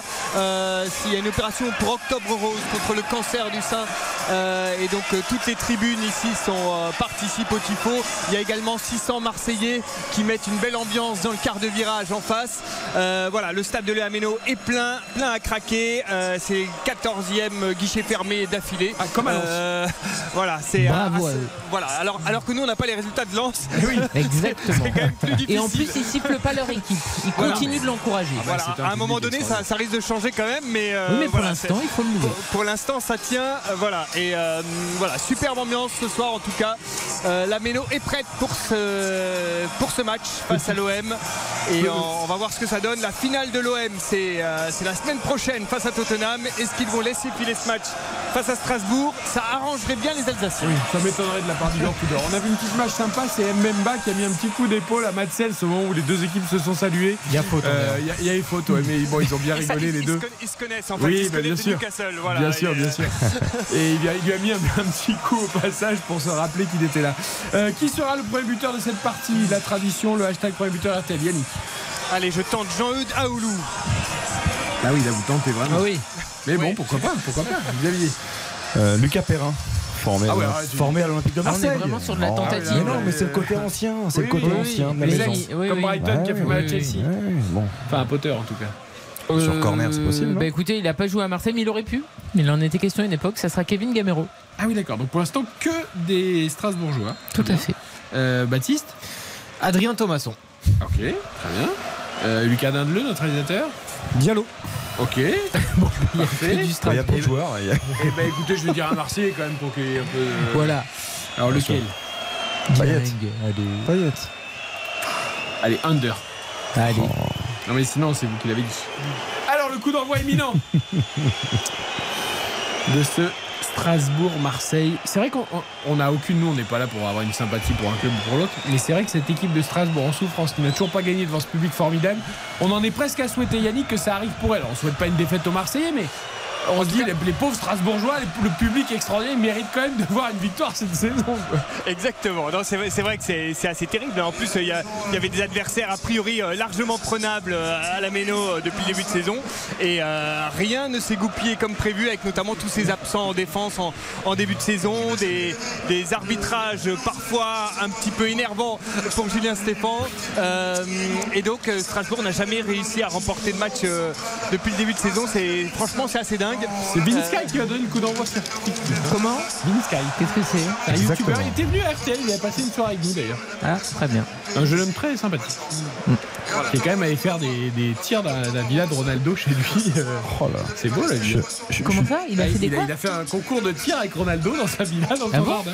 je- je suis désolé, je suis obligé de vous couper parce que c'est là, sinon je- je- j'ai mon cœur qui est en train de Ah, battre un très fort. But à Bordeaux. Non, pas du tout. C'est euh, David Villa Ah, qui, merveille. qui vient, qui c'est c'est El Guarez, l'un de mes joueurs préférés, qui vient de donner, euh, rendre un maillot euh, Ah, symbolique. marqué un but, je me Non, disais, mais sy- pourquoi symbolique à José Gaia qui dispute ce soir son 400e match avec le FC Eh, Valence. C'est autre chose que Vince Kay à la, à la Méno. Et, et David Villa est là avec l'écharpe de Valence, et ça me fait quelque chose. Et il joue une- toujours au Japon ou il a arrêté? Non, non, il joue plus. C'est Terminado Ouais, Que fini. devient Mendieta d'ailleurs cette époque euh, Oh, Valence euh, quelle équipe. Mendieta, Quelle Villa et compagnie. Ah, moi, Villa, c'était surtout euh, Pedro Villa, Messi au Barça, c'était Ah oui, formidable. mais Villa à Valence d'abord avant. euh, Et c'est parti Allez, c'est parti. David Villa, c'est Valence. Eh oui, bien Avec- sûr, mais Non, les mais jeunes, ça je va comprends pas. pas. Allez, c'est parti. C'est parti à la Méno avec un long ballon euh, devant qui est tout de suite parti en 6 mètres pour euh, Paul Lopez. Euh, les Marseillais qui ont choisi de commencer avec le COP strasbourgeois dans leur dos, euh, comme les Lillois la semaine dernière. Je suis très perturbé par le short de l'Olympique de Marseille qui est obligé de mettre un short bleu parce Ouais. que Strasbourg a un short blanc. C'est vrai. Mais euh, ça me perturbe. Ah oui, c'est blanc et bleu et, Et bleu, bleu et blanc. blanc, ouais. Voilà, c'est- c'est c'est pas le plus facile. Euh, allez, ça est parti côté gauche pour les Marseillais avec euh, Dimitri Payet tout à l'heure à l'échauffement. Il était très très précis sur le but euh, à, l'échauffement, en phase arrêtée, tranquillement. Il, il enquillait les buts à l'échauffement. On va voir s'il est aussi précis dans le match. Ça circule dans la défense marseillaise. C'est Gendouzi qui va tenter d'allonger un petit peu avec. Bamba Dieng, on revient derrière, Chancel Mbemba qui repasse derrière avec euh, Balerdi, Kolasinac qui va pouvoir monter. Les Marseillais qui font tourner avec Payet, le pressing strasbourgeois avec euh, c'est Thomasson hein, qui s'occupe du pressing, même Diallo y participe. Et on redescend jusqu'à Paul Lopez qui rejoue à Kolasinac, les Marseillais qui reculent, qui trouvent pas de solution pour l'instant, ils vont allonger, ça passe dans le dos de Lucas Perrin qui rate son contrôle, qui rate son contrôle avec euh, Bamba Dieng qui rate le sien juste derrière. Et heureusement pour les Strasbourgeois parce que sinon ils pouvaient partir à deux seuls au but. Allez, Il faut se parler un peu là, non? Et pour- Ouais. pour, l'instant, je vois que des gestes euh, imprécis. Voilà. Ah, mais alors c'est terrible. Mais de partout, de, de tous les côtés du terrain. Voilà, Et là, euh, allez, ils vont, se, ils vont se régler petit à petit. On joue depuis une minute 45. J'ai mais c'est vrai le que dimanche matin, euh, Torrent de quartier. là. On est une Perrin, Dieng, Aoulou Ah en ouais, là, 3 c'était- secondes. Et ça continue avec, euh, Maxime, avec Paul Lopez qui rate son dégagement, Maxime Le Marchand qui rate son interception. et euh, c'est dégagé. Paul Lopez qui récupère à nouveau la balle. Mais là, effectivement, il y a une succession euh, de- d'erreurs. Ah, de. Euh, voilà. Ben, les- c'est vrai que les deux équipes jouent gros quand même. Long dégagement de Paul Lopez. Niamzi qui est battu de la tête par euh, Bamba Dieng qui se plaint, mais il a été, à mon avis, il n'a pas été touché ou euh, c'est après, une fois qu'il était au sol. Monsieur Buquet, l'arbitre? Si C'est Monsieur. Buquet, exactement. Rudy Buquet à l'arbitrage. On attend que Bamba Dieng se relève, c'est bon, aucun problème pour lui. Bon, pour le public, tout va bien, c'est comme d'habitude. On l'entend dans, dans ton micro. Ouais, tout ça- va bien, la méno, ça chante. Bah, pour l'instant, on n'a pas encore encaissé de but. Là, même Kevin Gamero qui rate ses contrôles. Ça, c'est pas courant. Allez, euh, Maxime Lemarchand qui va allonger vers Diallo qui dévie de la poitrine pour Gamero. Est-ce qu'il récupère la balle? Oui, avec Lucas Perrin. Lucas Perrin qui passe par Aoulou. Et on revient vers Niamzi derrière. Et Bellegarde. Bellegarde qui euh, a face à lui Gendouzi. Il revient vers Maxime Lemarchand, pressé par euh, Cengiz Under, qui allonge devant pour Gamero. Ce sera trop long. Ah non, c'est pas trop long. La balle est ralentie. Personne n'y a cru. Ça a failli, euh, ça a failli passer. Mais euh, ça sort en 6 mètres pour les Olympiens. Ils ont pas tendu la pelouse ou quoi? C'est incroyable comme elle a été ralentie. La balle a été ultra ralentie. Alors, aucun des deux n'avait couru derrière le ballon parce qu'ils étaient sûrs qu'elle sortait. Voilà. Alors effectivement, je ne suis pas allé vérifier la taille de la pelouse. Il faudra les mesurer s'ils Eh, ont. Alors, à l'image, elle a l'air dense, mais après, parfois, ça ne veut rien dire. Mais... C'est- vous savez, C'est c'est une journée de Coupe de France. C'est la tactique des petits. Ah, normalement, on rajoute des trous, des cailloux, de la terre. euh, Voilà, j'ai pas vu de trou, mais euh, euh, voilà. D'ailleurs, on peut saluer le petit club alsacien euh, de Reipertswiller qui a sorti l'AS Nancy-Lorraine.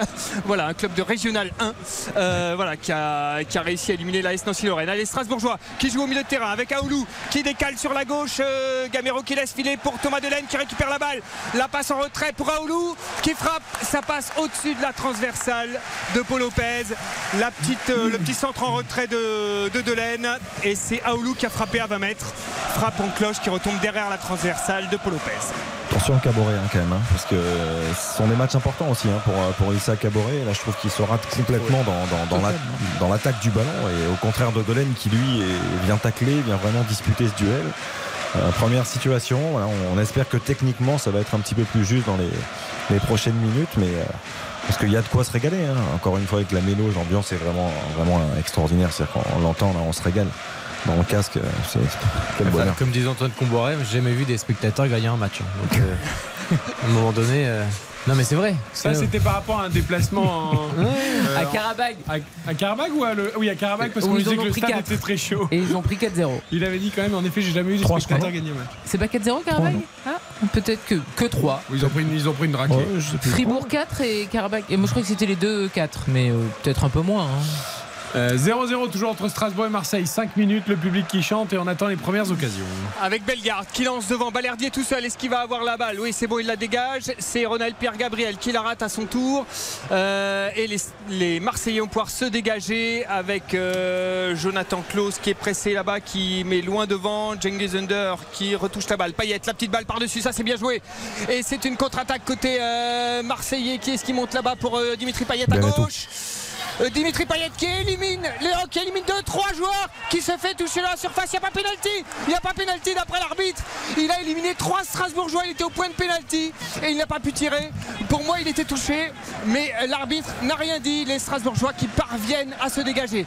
Superbe succession de dribbles de Dimitri Payet. Il était entré sur l'aile gauche. Il en a éliminé 1, 2, 3 dans la surface. Il n'avait plus qu'à marquer et il a été. euh, voilà, J'ai l'impression que c'est. Niamsi qui revient à l'épaule et qui se place plutôt bien d'ailleurs. J'ai- Je Ouais, suis pas sûr qu'il y ait faute, on va voir. Mais c'est surtout qu'il y a un Marseillais derrière qui la touche et qui peut frapper. C'est Dieng, non Mais qui, c'est frappé, d'ailleurs, qui- je crois, qui qui arrive à frapper, c'est sauvé sur sa ligne. ouais. C'est pas fini avec Caboret qui centre dans la surface, les Strasbourgeois qui se parlent, qui dégagent, les Marseillais récupèrent la balle à 40 mètres euh, des buts strasbourgeois. De nouveau Issa Caboret qui va tenter le grand pont sur Delaine.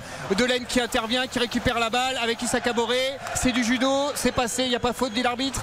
Euh, Bellegarde qui va tenter de faire la passe devant avec euh, Habib Diallo. Elle est strasbourgeoise, cette touche près du rond, euh, près de la ligne médiane, tout il est, simplement. Il est bon le retour de Delaine. hein, parce que il est Très, très il- bon. Elle est belle la tentative de grand pont de Caboret, mais Delaine s'arrache bien pour, euh, pour venir euh, récupérer comme ce ballon. C'est très très bien battu de la part du, du si- latéral Si strasbourgeois. Caboret a bien une qualité, c'est bien l'explosivité et la vitesse. hein, sur, quand il décide d'accélérer comme ça, même arrêter, et effectivement, Delaine l'a parfaitement contenu. Et on n'a pas revu hein, la, la percée de Non, Dimitri. Payet, mais il nous Allez, semble c'est les Strasbourgeois frappe, avec hein, euh. Thomasson, euh, Thomasson à droite qui va pouvoir centrer. Il est serré de près par Kolasinac. Il arrive à centrer pour euh, Ronalder Gabriel dans la surface. Euh, Et ce sont les Marseillais qui arrivent à se dégager. Corner Ouais, ou corner. touche. Euh, touche pour le juge de touche. Alors de là où j'étais, je vous avoue que je pourrais pas vous le dire, mais euh, On va je- faire confiance aux arbitres. le public a vu corner, mais c'est pas grave. Allez, la touche est vite jouée. Et la Xavier déviation, Ouais. la déviation est ratée. Gendouzi qui Ouais, ça euh, commence à faire beaucoup, la là, quand même, non faute. Le public a vu penalty, Mais c'est pas le même match que hier. Là, c'est pas Monsieur Bata qui est encore Non mais, là. je, hein. non, mais- non, mais je parle des arbitres globalement. Là, c'est- je veux dire, enfin, l'arbitre de touche, il est quand même en face, là, non? Il est au poteau de corner. Alors on revoit, on Ah. revoit la percée de Dimitri Payet, nous, sur nos écrans de contrôle. C'est Dieng qui arrive à frapper. C'est euh, voilà, c'était euh, Dimitri Payet qui. Sur- Attention, Bamba Dieng sur ce, ce contre-attaque et le but et le but pour les Marseillais sur ce long dégagement de Paul Lopez et Bamba Dieng qui se joue de la défense strasbourgeoise. 7 minutes de jeu, 1-0 pour Marseille. Cette incompréhension dans la défense strasbourgeoise, un long dégagement de Paul Lopez et Bamba Dieng qui arrive à dévier la balle par-dessus Matsels. L'incompréhension entre euh, Niamzi et, euh, et sur ce très long dégagement de Paul Lopez. Est-ce qu'il y avait hors-jeu au départ Non, il y a Non. pas. Il est couvert. Il n'y est pas, il y est pas, il est, il est couvert, mais c'est une énorme erreur de Niamsi. Quoi. Énorme erreur de Niamsi. Sur un long dégagement comme ça de, de Paul Lopez, il n'a pas le droit de se faire, se faire surprendre. Et après, Bamba Dieng prend sa, prend sa chance. Et, et effectivement, il y a le retour de Delaine qui vient couper, mais qui touche un tout petit peu le ballon. Ça fait que ça vient en plus de ça. Euh, Lobé, Matsels.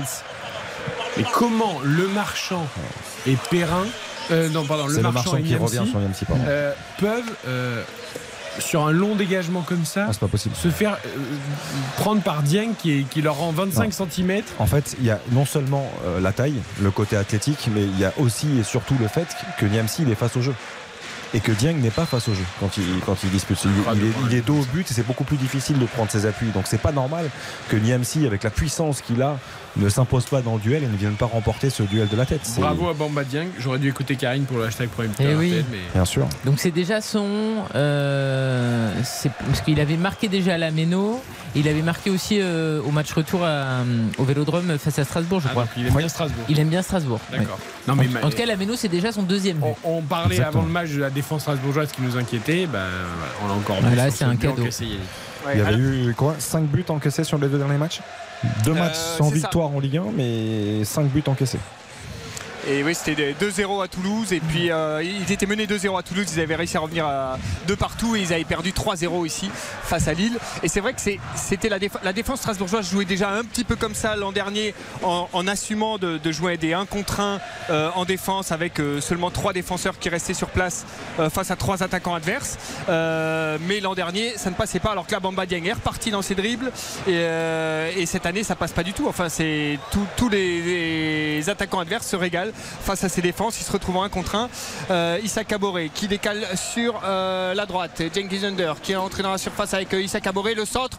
Cengiz Under Oh la claquette de Matsels ou c'est au-dessus? C'est passé au-dessus. Euh, C'était pile dans, dans l'axe. Ils ont combiné à deux. Là, on sent que les Strasbourgeois sont totalement tétanisés après ce premier but. Voilà, là, les... c'est des piquets. Quoi. Les, les Marseillais, ils passent au milieu comme ils veulent. Là, c'était Caboret euh, sur le côté. Ah, Il y a tous les, tous les défenseurs strasbourgeois qui écartent les bras en regardant celui d'à côté. Eh oui, mais. euh, Non, mais Niamsi, très sincèrement, Niamsi, il a pas le droit. non. Je- je- enfin, il a qu'à mettre sa tête. Enfin, je veux dire, euh, Dieng joue même pas le ballon de la tête. Donc euh, toi, t'es face au jeu, comme tu dis, sur le dégagement, défenseur central, tu mets un coup de tête. Ah, bien sûr. Mais en fait, il y a de plus en plus de défenseurs centraux comme ça qui laissent rebondir le ballon. Chose qu'on nous a toujours expliqué Surtout dans l'école de football qu'il faut attaquer et attaquer le ballon avant le rebond. Parce qu'après le rebond, tu ne sais pas comment ça peut se passer. Le rebond peut être capricieux, tu peux être surpris, alors qu'il faut, il faut se mettre en dessous tout de suite.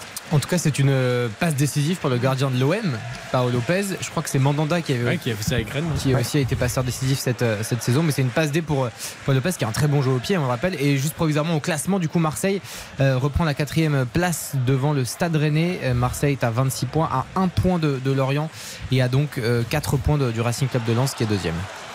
Et là, il y avait une offensive strasbourgeoise à l'instant avec un bon centre de Le Marchand pour Diallo qui a tenté de combiner avec Gamero, mais ils ne se sont pas compris. Et Paul Lopez a pu récupérer le ballon. 11 minutes de jeu, 1-0 pour l'OM ici à la Méno.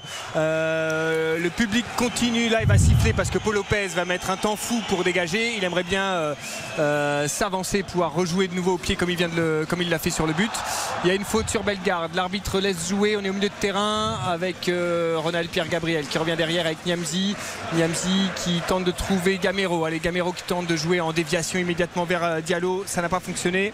Et la balle revient à Paul Lopez qui joue toujours euh, comme un libéro. Allez, qui joue sur la droite avec Gendouzi. Gendouzi, un long ballon devant vers Niamzi toujours. Niamzi qui euh, dégage de la tête cette fois-ci. Et Aoulou qui rate sa transmission vers euh, Bellegarde. Mais les Strasbourgeois récupèrent la balle malgré tout.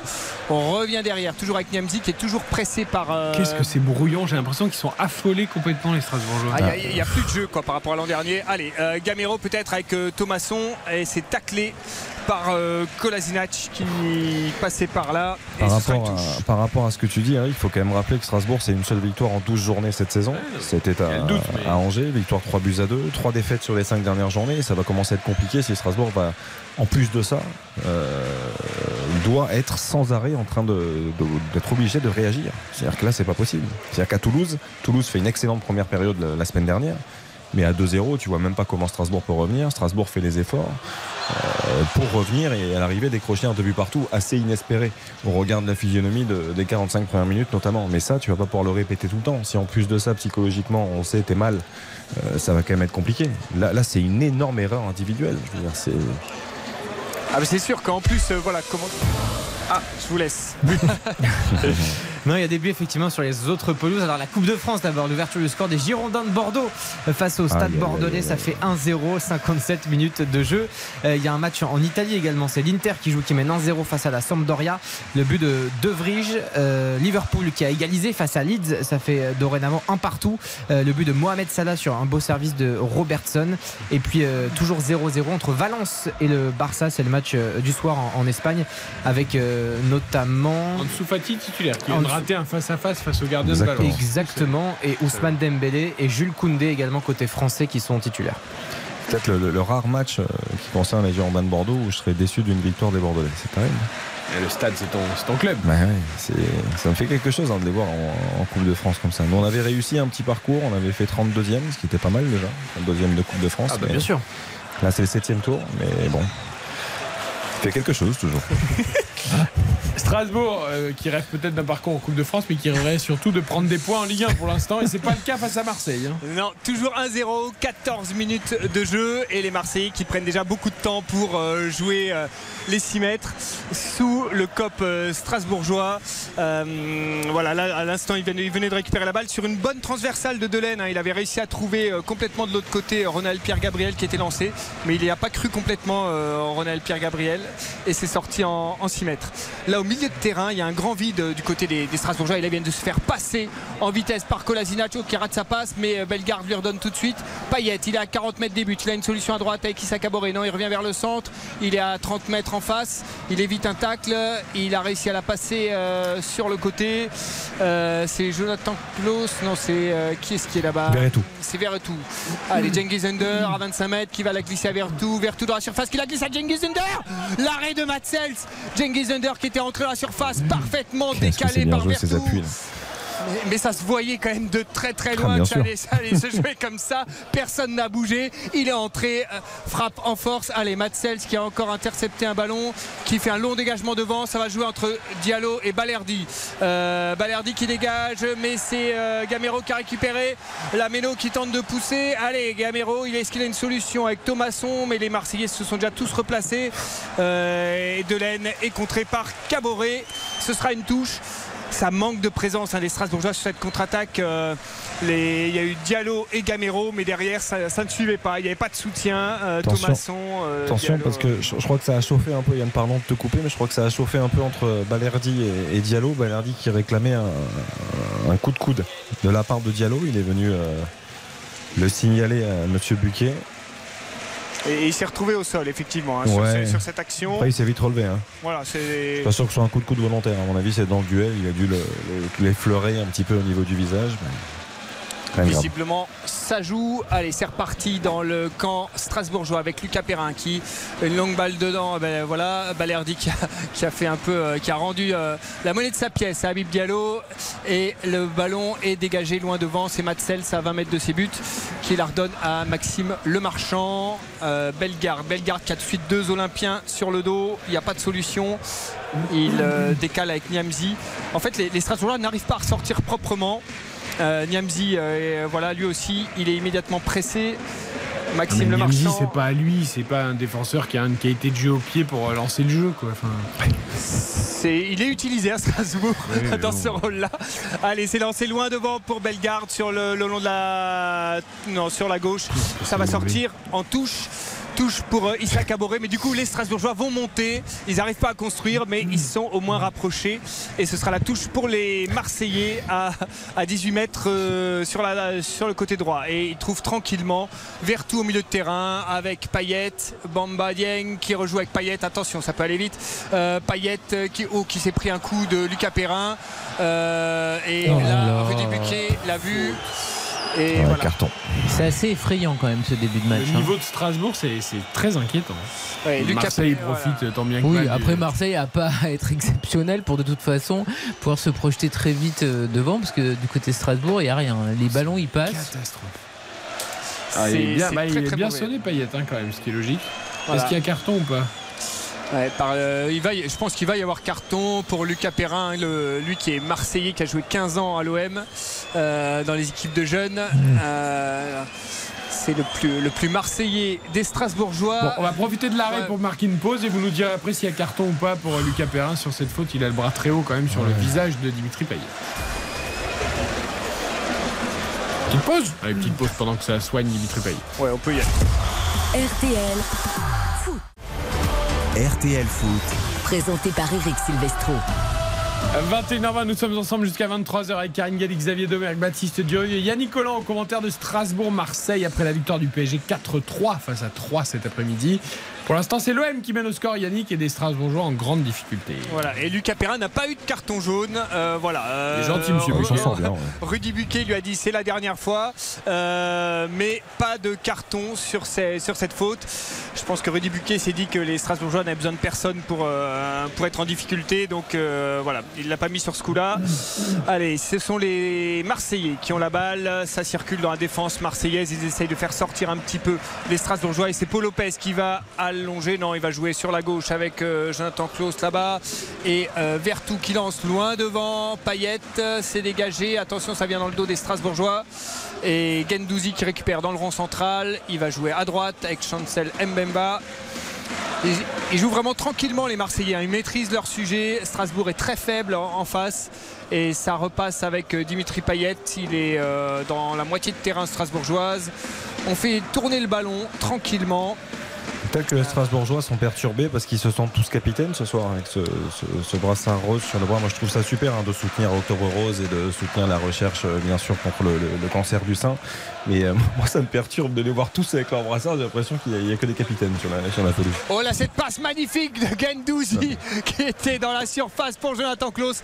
Il manquait quelques millimètres. Il était euh, le ballon retombé à 7-8 mètres juste devant le but de Matsels. Et Jonathan Klaus s'était lancé. Je pense ça lui échappe de, de- vraiment de- du bout du pied. Il rate la balle.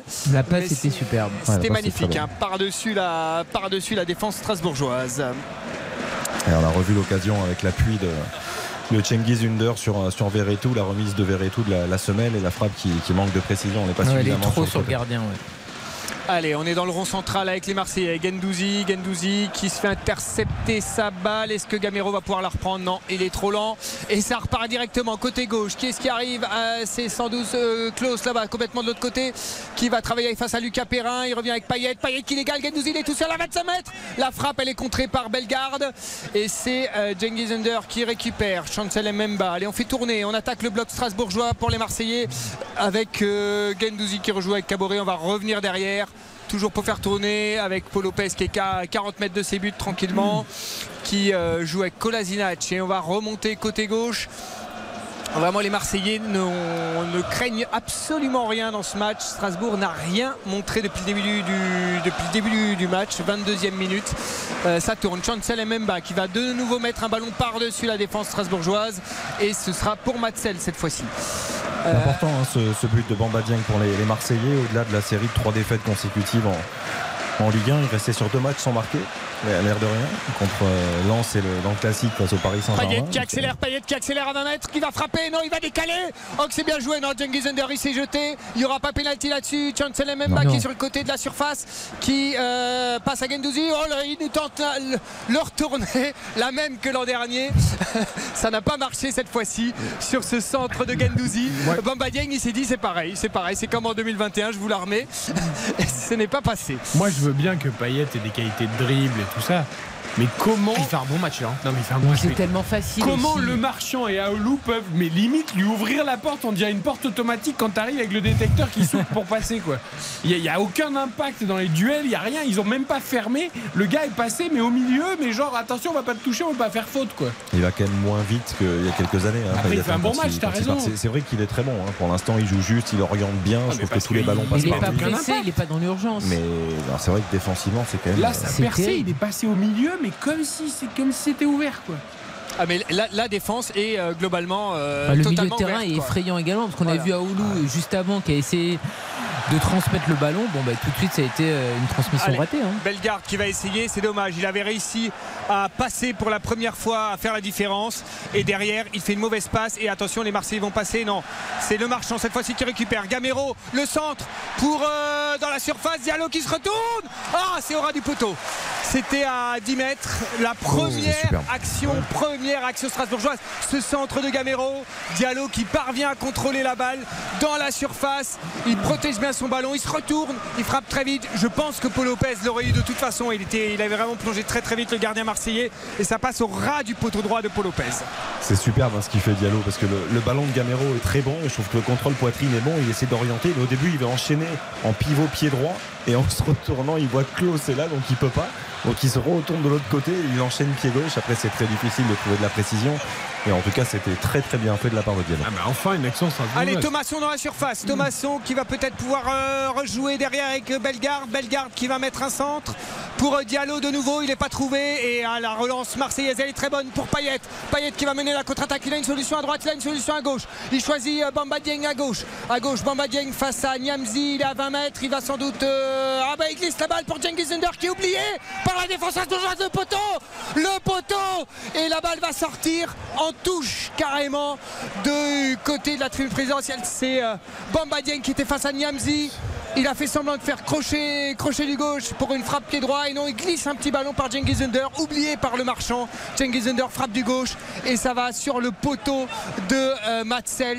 Énorme occasion pour les Marseillais à la 25e minute. Ah, le problème, c'est qu'il y a 5 poteaux côté Strasbourgeois. Il y a les deux de la cage de Matzels et il y a les trois défenseurs centraux. Donc, euh, C'est un slalom, euh, c'est le début de la saison de ski, mais là c'est un slalom, euh, pas un slalom spécial quoi. C'est Clément Noël, les joueurs de Marseille quoi. Incroyable de C'est pas voir les, possible. les- les errements défensifs de, de Strasbourg. Comment à 3 incroyable. derrière, comment tu peux laisser autant d'espace aux mecs qui font ce que qu'ils veulent il est quand même tout seul à proposer un appel. Que les- et il peut tranquillement euh, s'emmener le ballon, frapper. Frapper. euh, Je suis pas sûr que la Méno applaudit jusqu'à la fin du match, hein. même si ce public est fantastique. À un moment, les mecs, il faut peut-être les bouger un peu parce que C'est- catastrophique quoi. Ouais, c'est c'est un peu le risque par rapport aux années 90 où la Méno euh, aurait sifflé dès, dès la troisième minute si- s'il y avait une passe ratée. Euh, là, c'est sûr qu'il n'y a pas trop de pression. Euh, le public essaie de maintenir une pression positive. Le, le club essaye de demander aux supporters de rester dans cet état d'esprit. Mais, euh, mais c'est vrai que c'est pas possible de, de jouer défensivement comme ça avec aussi peu d'agressivité et au milieu de terrain aussi. hein. Ce qui est incroyable en fait, c'est que quand tu s'abordes en première mi-temps à Toulouse, où tu es mené 2-0, derrière, tu as quand même le mérite de réagir et de revenir, de ramener un, point du match nul qui peut te servir pour les matchs à venir. Tu te dis que le match d'après, tu vas l'attaquer avec la même envie, avec la même énergie. Là, ils attaquent le match. Ils sont à la maison, poussés par un public fantastique. Ils attaquent le match, ils se regardent tous. C'est quand même incroyable. Et c'est encore Bamba Dieng qui a pris le ballon euh, en, en un contre un face à Niamzi. Physiquement, c'est lui qui bouge Niamzi. Et euh, alors que Niamzi, c'est, il est immense, quoi. C'est, il doit, il faudra Ouais, il est pas revérifier, il doit faire 1m95, mais il- il- je l'ai rarement vu aussi mauvais d'ailleurs, euh, Niamzi, euh, dans cette équipe strasbourgeoise. L'an dernier, sécurité tout le monde. très, Et là, bon ça, ça déborde côté gauche. ça déborde côté gauche pour les Marseillais. Ils reviennent derrière, c'est Vertou, il va la glisser. Oh là là, ça, ça rentre n'importe comment. L'arrêt de Matzels, c'est pas possible. L'arrêt main droite de Matzels. Les Marseillais, ils entrent, mais comme ils veulent dans la défense. t'as l'impression qu'il n'y a pas de défense en fait. Attention, Payet, bah, il se dit à 25 mètres, je vais. Ah non, il a raté le ballon, il a glissé et il a perdu son ballon et il, fait- il met un tacle et derrière il met un coup à un Strasbourgeois. Oh et là, ça va sans rouge, doute. ça, hein Ça va sans doute. Non, non, non, je euh, pense pas. Heureusement qu'il tape dans le ballon. Hein. Ah, il tape dans le ballon parce qu'il est énervé qu'on n'ait pas sifflé faute sur lui, je pense. Est-ce Ah oui, qu'il tape dans le joueur ou dans le Non, ballon non, il tape dans le ballon qui tape dans le joueur, j'ai l'impression. mais- Ah, il, finit, il, finit sur la, il finit sur la jambe du Strasbourgeois. Ah, mais c'est rouge, je suis désolé. Ah, je pense Déjà, que- la première intervention, elle est limite, et derrière, il va taper dans le. Non, mais. Et alors, j'ai vu des cartons rouges cette année en Ligue 1 pour bien moins que ça. Oui, Strasbourg en a eu pour, pour moins Ouais, que ouais. ça, effectivement. Euh, je ne suis pas sûr que ça suffise d'ailleurs, même pour les Strasbourgeois, pour revenir dans ce match tellement Non, mais ils en sont fait, il perdus. s'en veut, il s'en veut d'avoir mal contrôlé son ballon, c'est tout. hein. Ouais, c'est. Je, moi, je sais pas ce qui lui passe par la tête pour faire ça dans un second temps. Mais parce que- qu'en fait, il s'en veut d'avoir. Oui. Et donc, en fait, il dégage de rage dans le ballon. Sauf que c'est quand même. euh, Ah, parce que la première intervention, on le sait, et tu as. T'as raison d'insister sur le fait qu'on ait vu des rouges pour moins que ça. C'est-à-dire que là, si tu montres l'image arrêtée, si la VAR l'appelle, l'image arrêtée avec la semelle sur la malléole, le pied qui est levé, tu, peux- tu peux le mettre. hein. Alors sous les sifflets de la Méno, Rudy Buquet appelle, appelle Dimitri Payet. Il, euh, il demande aux autres joueurs marseillais de s'éloigner. Rappel à l'ordre pour Dimitri Payet. Pour, euh, la Méno qui siffle. Ouais, il prend pas de carton, hein, c'est un miracle. Il prend même pas un jeu Quoi? Non. Euh, dit- euh, Rudy Buquet lui dit ça suffit. Mais non, mais. Et- non, mais ils sont pas sérieux, les arbitres. Ils sont quoi, pas là. sérieux. Voilà, Le gars, pas- il met une semelle qui peut mériter rouge. Derrière, il balance un ballon dans un joueur alors que, alors que c'est sifflé. Et il prend même pas un jaune. Mais comment tu vas expliquer au gars qui prend un carton rouge pour rien après, derrière? C'est c'est pas possible en fait. C'est hallucinant. Il a 35 ans, Payet, c'est pas un perdreau de l'année. Il découvre pas le foot. Il doit se Et Monsieur contenir. Buquet, c'est un arbitre international. Enfin, je veux dire, moi, je veux bien la psychologie. On leur dit qu'ils sont pas psy- psychologues. Enfin, entre ne pas être psychologue et être que psychologue, euh, il y a un juste milieu. Et là. Balerdi vient de jeter discrètement la balle dans le dos de, de Diallo pour le faire, euh, pour l'énerver un petit peu sur une touche euh, sur le côté. Euh, pareil, Diallo le signale à l'arbitre. euh, On l'a tous vu de ce côté-là, donc le juge, le, le- le juge de touche a dû le voir. Et là non plus, on ne dit rien. Euh, allez, C'est une blague. C'est une blague sur Non, le truc là, de Payet. C'est une blague. C'est n'importe quoi parce que tu, tu te dois au moins de mettre un jaune. Mais Tu- évidemment. Tu, ne peux pas repartir de cette action-là, de ces deux situations-là, sans carton. C'est pas. Payet, il s'en veut. Il a pas à faire ça sur Perrin. Je crois que c'est sur Perrin au final. Ouais, hein. mais déjà, il doit y avoir jaune pour la première semaine. Même Mais la première, c'est sur Bellegarde, je crois, la première intervention. Mais bien sûr, tu dois prendre jaune sur la première. Allez, les Strasbourgeois qui partent à l'attaque avec Thomasson qui glisse à gauche à Gamero. Gamero qui va repiquer, qui a tente de jouer avec Thomasson. Est-ce qu'il est hors jeu? Il n'est pas hors jeu. Il va pouvoir centrer. Euh, Gamero à l'angle de la surface. Est-ce qu'il va réussir à frapper? C'est dévié de la tête par un Marseillais. Ce sera un corner pour les Strasbourgeois. Partez bien Euh, la fin. Ouais, elle partait bien. Je pense que Paul Lopez avait bien vu aussi que ça, partait par là-bas. Et euh, c'est un défenseur marseillais qui l'a dévié de la tête. C'est sous le cop strasbourgeois. Et vous entendez la méno, ça pousse.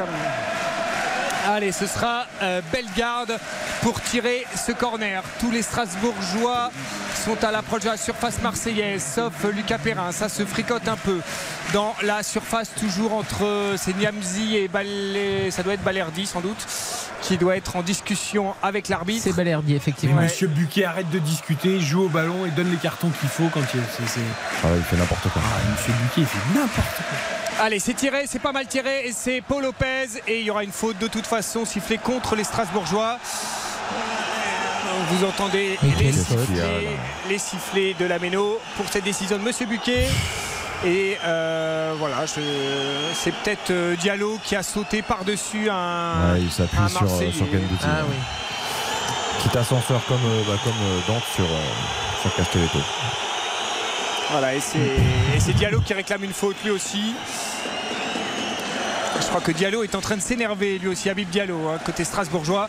Ça fait plusieurs fois qu'il réclame des, des petites fautes. que- Ouais, faudrait, faudrait qu'ils se concentrent plus sur leur match, non, les Strasbourgeois, parce que je, je veux bien que les décisions de M. Buquet ne soient pas bonnes, ce qui est une réalité, mais après, euh, Oui, euh, leur franchement, football n'est pas bon ce qu'ils font ça, pour ouais. l'instant après 32 minutes, euh, c'est quand même euh, Très très insuffisant. loin d'être suffisant. ouais.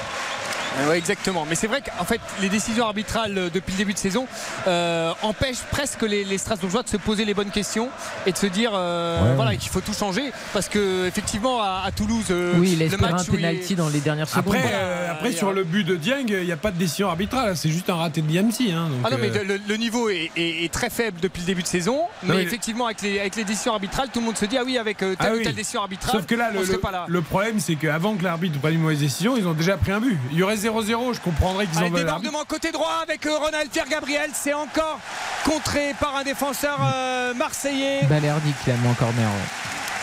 ouais. et ce sera un nouveau corner sous le cop euh, strasbourgeois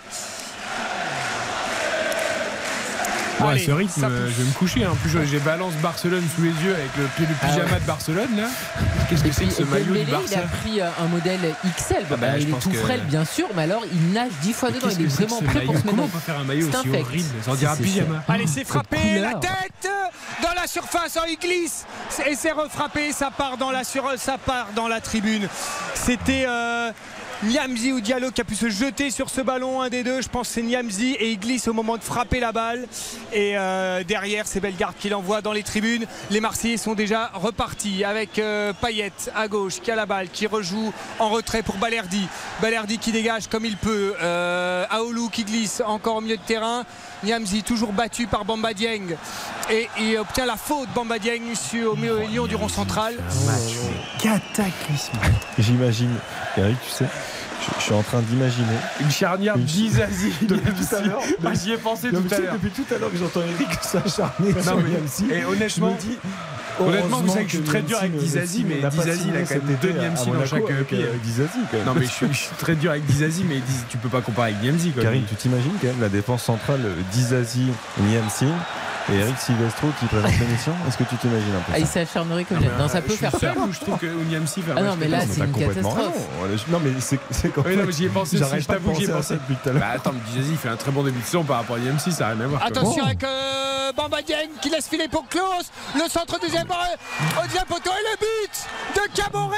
bah le but de. Caboret sur cette action marseillaise. 2-0 pour l'OM ici. Tellement facile. Ça passe tellement facilement dans cette surface euh, alsacienne. Cette passe pour euh, Cengiz Under qui laisse glisser pour euh, Jonathan Klaus qui centre au deuxième poteau. Il n'y a plus personne. Et Caboret qui n'a plus qu'à la pousser au fond. Personne de euh, Delaine ne suit pas Caboret, Niamsi se trouve.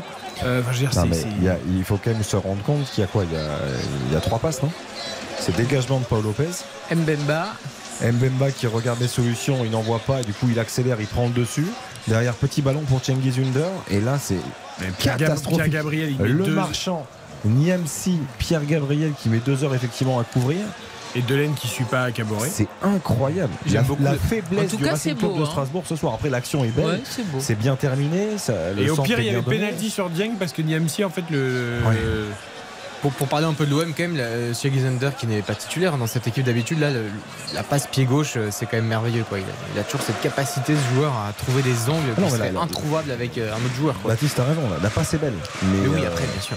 Mais l'axe, quand tu joues à 300 trop, de te faire prendre comme ça sur une passe au sol entre, entre les deux, entre en l'occurrence le marchand et l'IMC, c'est pas possible. Pas Ah, ça va rassurer l'OM. Ça c'est bien Mmh, avant Tottenham. bien. Ça, ça va être parfait pour l'OM avant Tottenham ce match. quand, même- j'ai quand même un doute sur le. Je pense pas que Tottenham soit aussi faible que Non, Strasbourg. mais mais Il en tout cas, pour la confiance, Ah, c'est bon. quoi. Eric d'ailleurs, Niamzi, il y a match non entre les deux Ouais, ouais, je pense, ouais. Hein Oh, la défense à 3 avec Dizassi d'ailleurs et Niamzi. Non mais ils ont, on en parlait avant le début du match, ils ont quand même un vrai problème de profil de défenseurs centraux. C'est-à-dire que c'est tous les mêmes, c'est tous des joueurs de duel et dès qu'il y a un peu de vitesse et un peu de profondeur, il n'y a plus personne. Ouais, mais après, t'as le droit aussi d'avoir une intelligence de placement. Parce que je veux dire, il y a quand même des défenseurs centraux qui ont fait de grandes carrières de par leur intelligence de placement. Euh, je veux dire, tu, tu peux bien lire les, les idées euh, de ton adversaire, tu peux lire les trajectoires, tu. Mais le si le même, Perrin euh, et le marchand avaient cette vision du jeu, ça se saurait depuis des années. eh oui, mais bon, si, Non mais il y a quand même un problème de, variété de, dans Ah l'effectif. oui, oui, complètement. Oui, et puis là, à, l'instant, en fait, euh, sur, l'action qui, vient- de se passer, on voyait euh, Lucas Perrin qui était seul. Il avait deux Marseillais euh, devant lui, un à gauche, un à droite. Et Ronald Pierre Gabriel, lui, était ailleurs, était plus haut. Et aucun des deux, il y avait deux Marseillais tout seuls, euh, ni couvert par Lucas Perrin, ni couvert par Ronald Pierre Gabriel. Donc il y a un vrai problème de communication et de placement entre ces joueurs.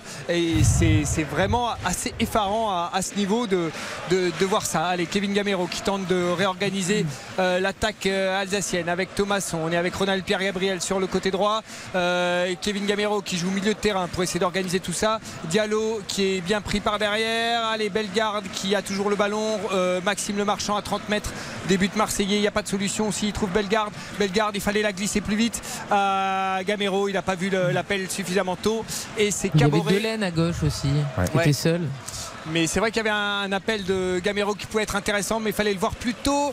Allez, Maxime Le Marchand, là, il a vu. Allez, Thomasson, Thomasson dans la surface, est-ce qu'il va pouvoir centrer? C'est contré Oh, la transversale avec euh, Diallo là-bas. Non, c'est pas possible de rater ça. C'est Ronald Pierre Gabriel, je pense, qui était tout là-bas au deuxième poteau et qui se fait contrer par Paul Lopez.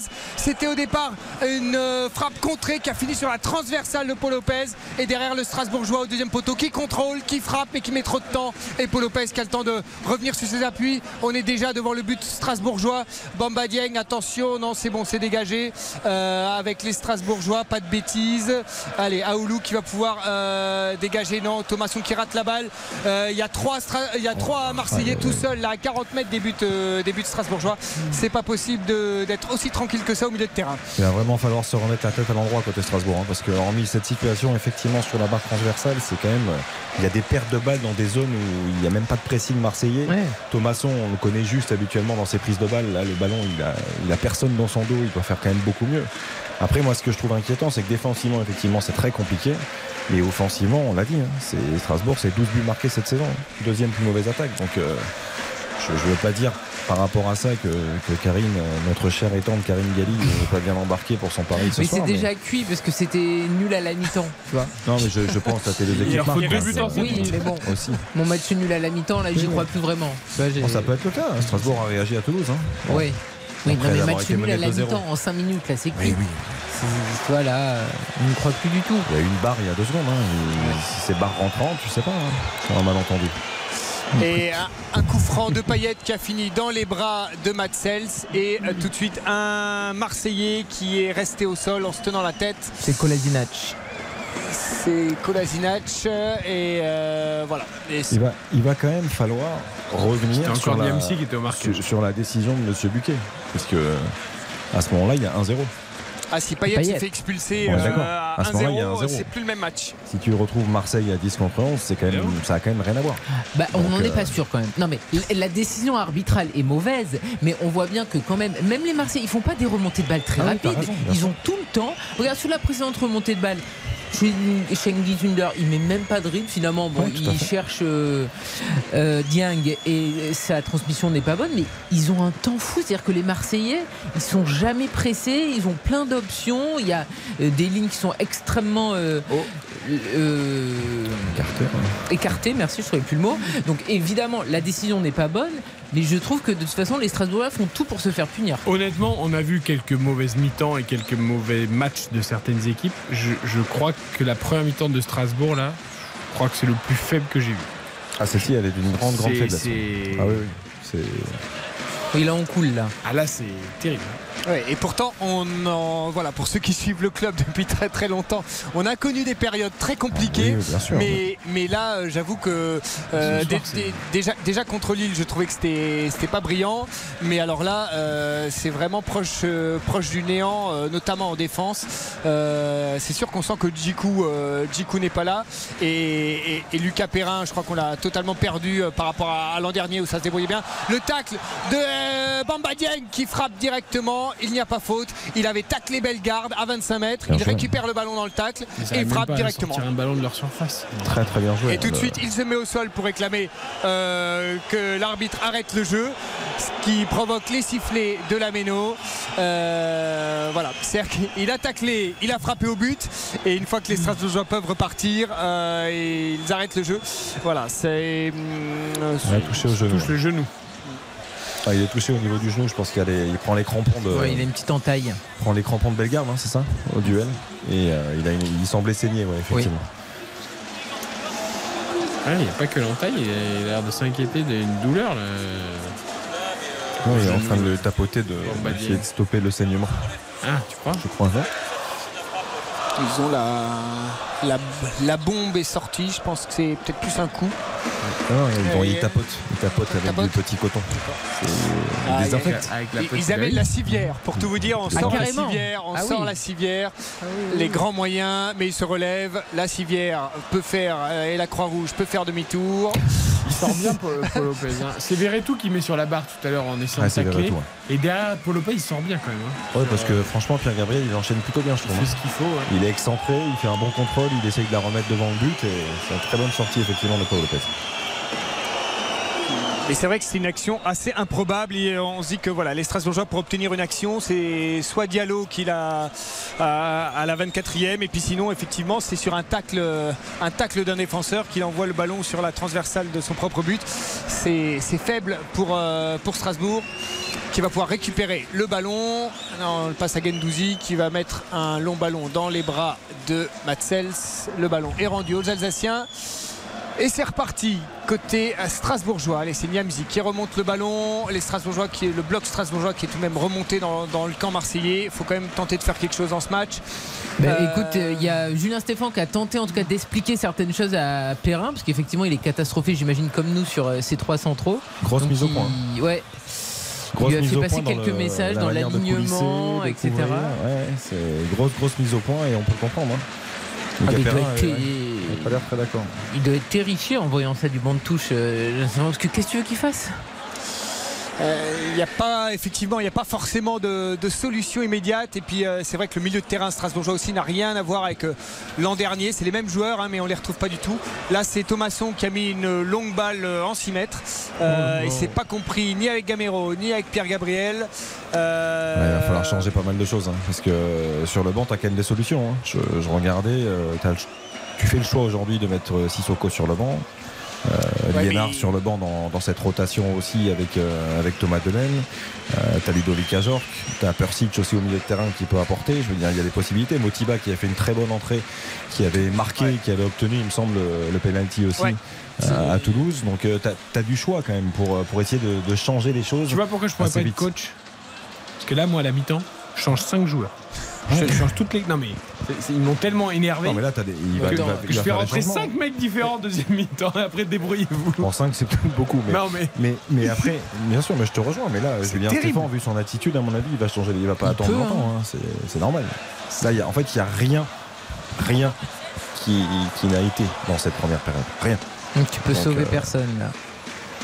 Et là même Gamero qui rate un contrôle, qui, tente- qui se bat quand même pour tenter de récupérer la balle. Ce Gamero sera quand fait même une efforts, touche. Ouais, c'est c'est- le joueur qui fait le plus de sprint dans le, dans le match. C'est voilà, mais, mais c'est vrai que c'est pas normal. final Non, mais c'est- bien sûr. Ouais, mais au moins, il pour court. Oui, non, non, mais bien sûr. Non, non, mais ça a toujours été un joueur investi, un joueur généreux. Mais c'est vrai que très souvent, il a le ballon, il fait une petite course et puis finalement, ça atterrit à une passe latérale parce qu'il n'y a pas d'autre option. Ouais, Be- Et Aoulou ne montre rien non plus au milieu de terrain. Bellegarde, qu'on a connu quand même nettement meilleur en début de saison, euh, a beaucoup de mal à trouver une solution. Euh, Ah, là, très décevant aussi.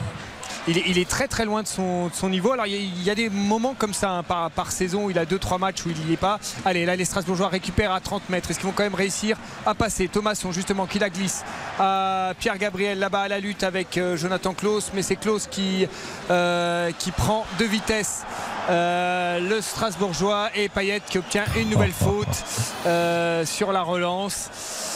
C'est- sûr que de voir euh, Payet voilà, subir, provoquer ses fautes hein, et obtenir ses fautes euh, qui, est, qui est justifiée, là, euh, on, on se dit qu'effectivement, s'il y avait eu ce, ce carton rouge en première mi-temps sur, son, sur son tacle, ça aurait changé sans doute quand même beaucoup de choses dans, dans ce match. Ah, ça, c'est le métier. hein. Ouais. Je peux te dire que cette faute, c'est le métier. hein. Parce que Aoulou, il est, il est au contact tout simplement. Et Payet, il se sent pressé. Il sait que le ballon n'est pas très bon non plus. Donc, euh, il, voilà, Il plonge il n'hésite gentiment. pas, n'hésite pas à plonger. oui. Un, long dégagement de Paul Lopez. On est euh, dans le temps additionnel hein, de la première mi-temps. Bellegarde qui dégage dans la tête de Bamba Dieng. Euh, c'est allez, le marchand qui fait tourner et l'arbitre qui arrête le jeu. Les Strasbourgeois sont de nouveau énervés. Ah, il plein visage. il a pris franchement le ballon, mais à bout portant. Ah, il le prend Oh. pleine tête. Ah oui. Voilà. Dans le Euh, menton. Oui, ça fait mal là. Même. l'uppercut. Ouais, c'est ça. Uppercut de Bellegarde sur Dieng. Ah, il l'a pas raté là en tout Ah cas. non. On sait pas si c'est ce qu'il voulait faire, mais en tout cas il l'a pas raté. Bah, disons que s'il n'y avait pas la tête de, s'il avait pas la tête de, de Bamba Dieng à cet endroit-là, je pense que la balle, elle part dans la tribune euh, au-dessus de Matzels euh, joyeusement. Mais je crois qu'il a vu qu'il avait, il avait perdu le ballon, il avait plus qu'une chance de tirer le plus fort possible dans le Marseillais qui arrivait. Et, euh, et la Thomasson balle- qui lui dit mais arrête de faire ton cinéma. Il lui dit mais j'ai pris une balle en pleine tête. non, mais Thomasson, il est incroyable sur ça. Ah c'est un petit. Ah, sur un terrain, il doit, être, il pitbull, doit hein. être terrible, Thomasson. Ah, il, ouais, il était mieux. ouais. Oh là là. Alors que c'est quelqu'un de tellement gentil.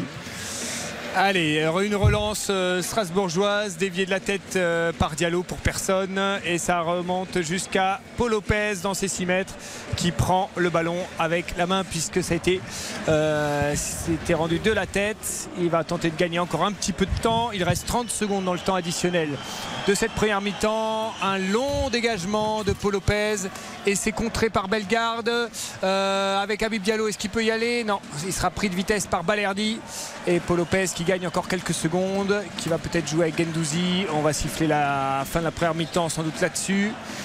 Gendouzi qui a le ballon, qui va faire tourner encore un peu avec Vertou. Gendouzi. On allonge hein, les peut-être dernière occasion euh, pour les Marseillais avec, avec Caboret qui a été oublié tiens, par la défense strasbourgeoise sur le côté droit. Euh, Thomas Delay n'avait pas pensé qu'il fallait couvrir quelqu'un. Cengiz Under la passe dans la surface. Non, c'est raté. C'est un tout petit peu dévissé. Elle était belle, mais pas au bon endroit. 2-0. Et quand même quelques sifflets de la Méno pour cette première mi-temps catastrophique de Strasbourg. 2 à 0 pour Marseille. Alors bravo à l'OM quand même. Alors, je- cette équipe de l'OM elle est quand même incroyable parce qu'elle est sur un très bon rythme en Ligue 1 malgré les trois défaites. En Ligue des Champions elle peut encore se qualifier. Et en fait j'ai l'impression qu'elle est sur un fil et que dès qu'il y a une équipe en face qui fait une bêtise ou qui est un peu moins bien, l'OM pique. Tu vois Oui, enfin là, honnêtement. Non mais c'est- ils, ils gagnent, ils ils gagnent quand même 2-0 à la Ah oui, mi-temps, bien ils font le taf quoi. Non, non, mais. Mais ils t'impressionnent pas. Ah ben non, il m'a- il nous impressionne parce qu'en plus, s'ils avaient joué quand même mieux certains coups, ils pourraient mener encore plus largement parce que là, pour le coup, il y a vraiment aucune adversité. C'est-à-dire que les Marseillais, ils ont le ballon à chaque fois, ils sont jamais pressés, ils peuvent faire les mauvais choix et quand même récupérer encore une fois le ballon. Donc pour eux, là, c'est même pas un sparring partner en face. C'est vraiment, euh, il y a qu'une équipe qui est pas exceptionnelle, qui met pas un rythme de fou, mais ça suffit largement Pour tu vois, c'est un peu 2-0. comme le Sporting s'est fait harakiri, mais l'OM sait en profiter de ces situations-là et, et a une certaine, un certain réalisme et une- un certain côté tueur je trouve que c'est est surtout ça. intéressant. Je trouve que c'est surtout ça. C'est-à-dire que euh, l'OM sait réagir et assez rapidement. C'est-à-dire que sur la pelouse de, de l'Eintracht, globalement, il y a quelques jours, c'est compliqué.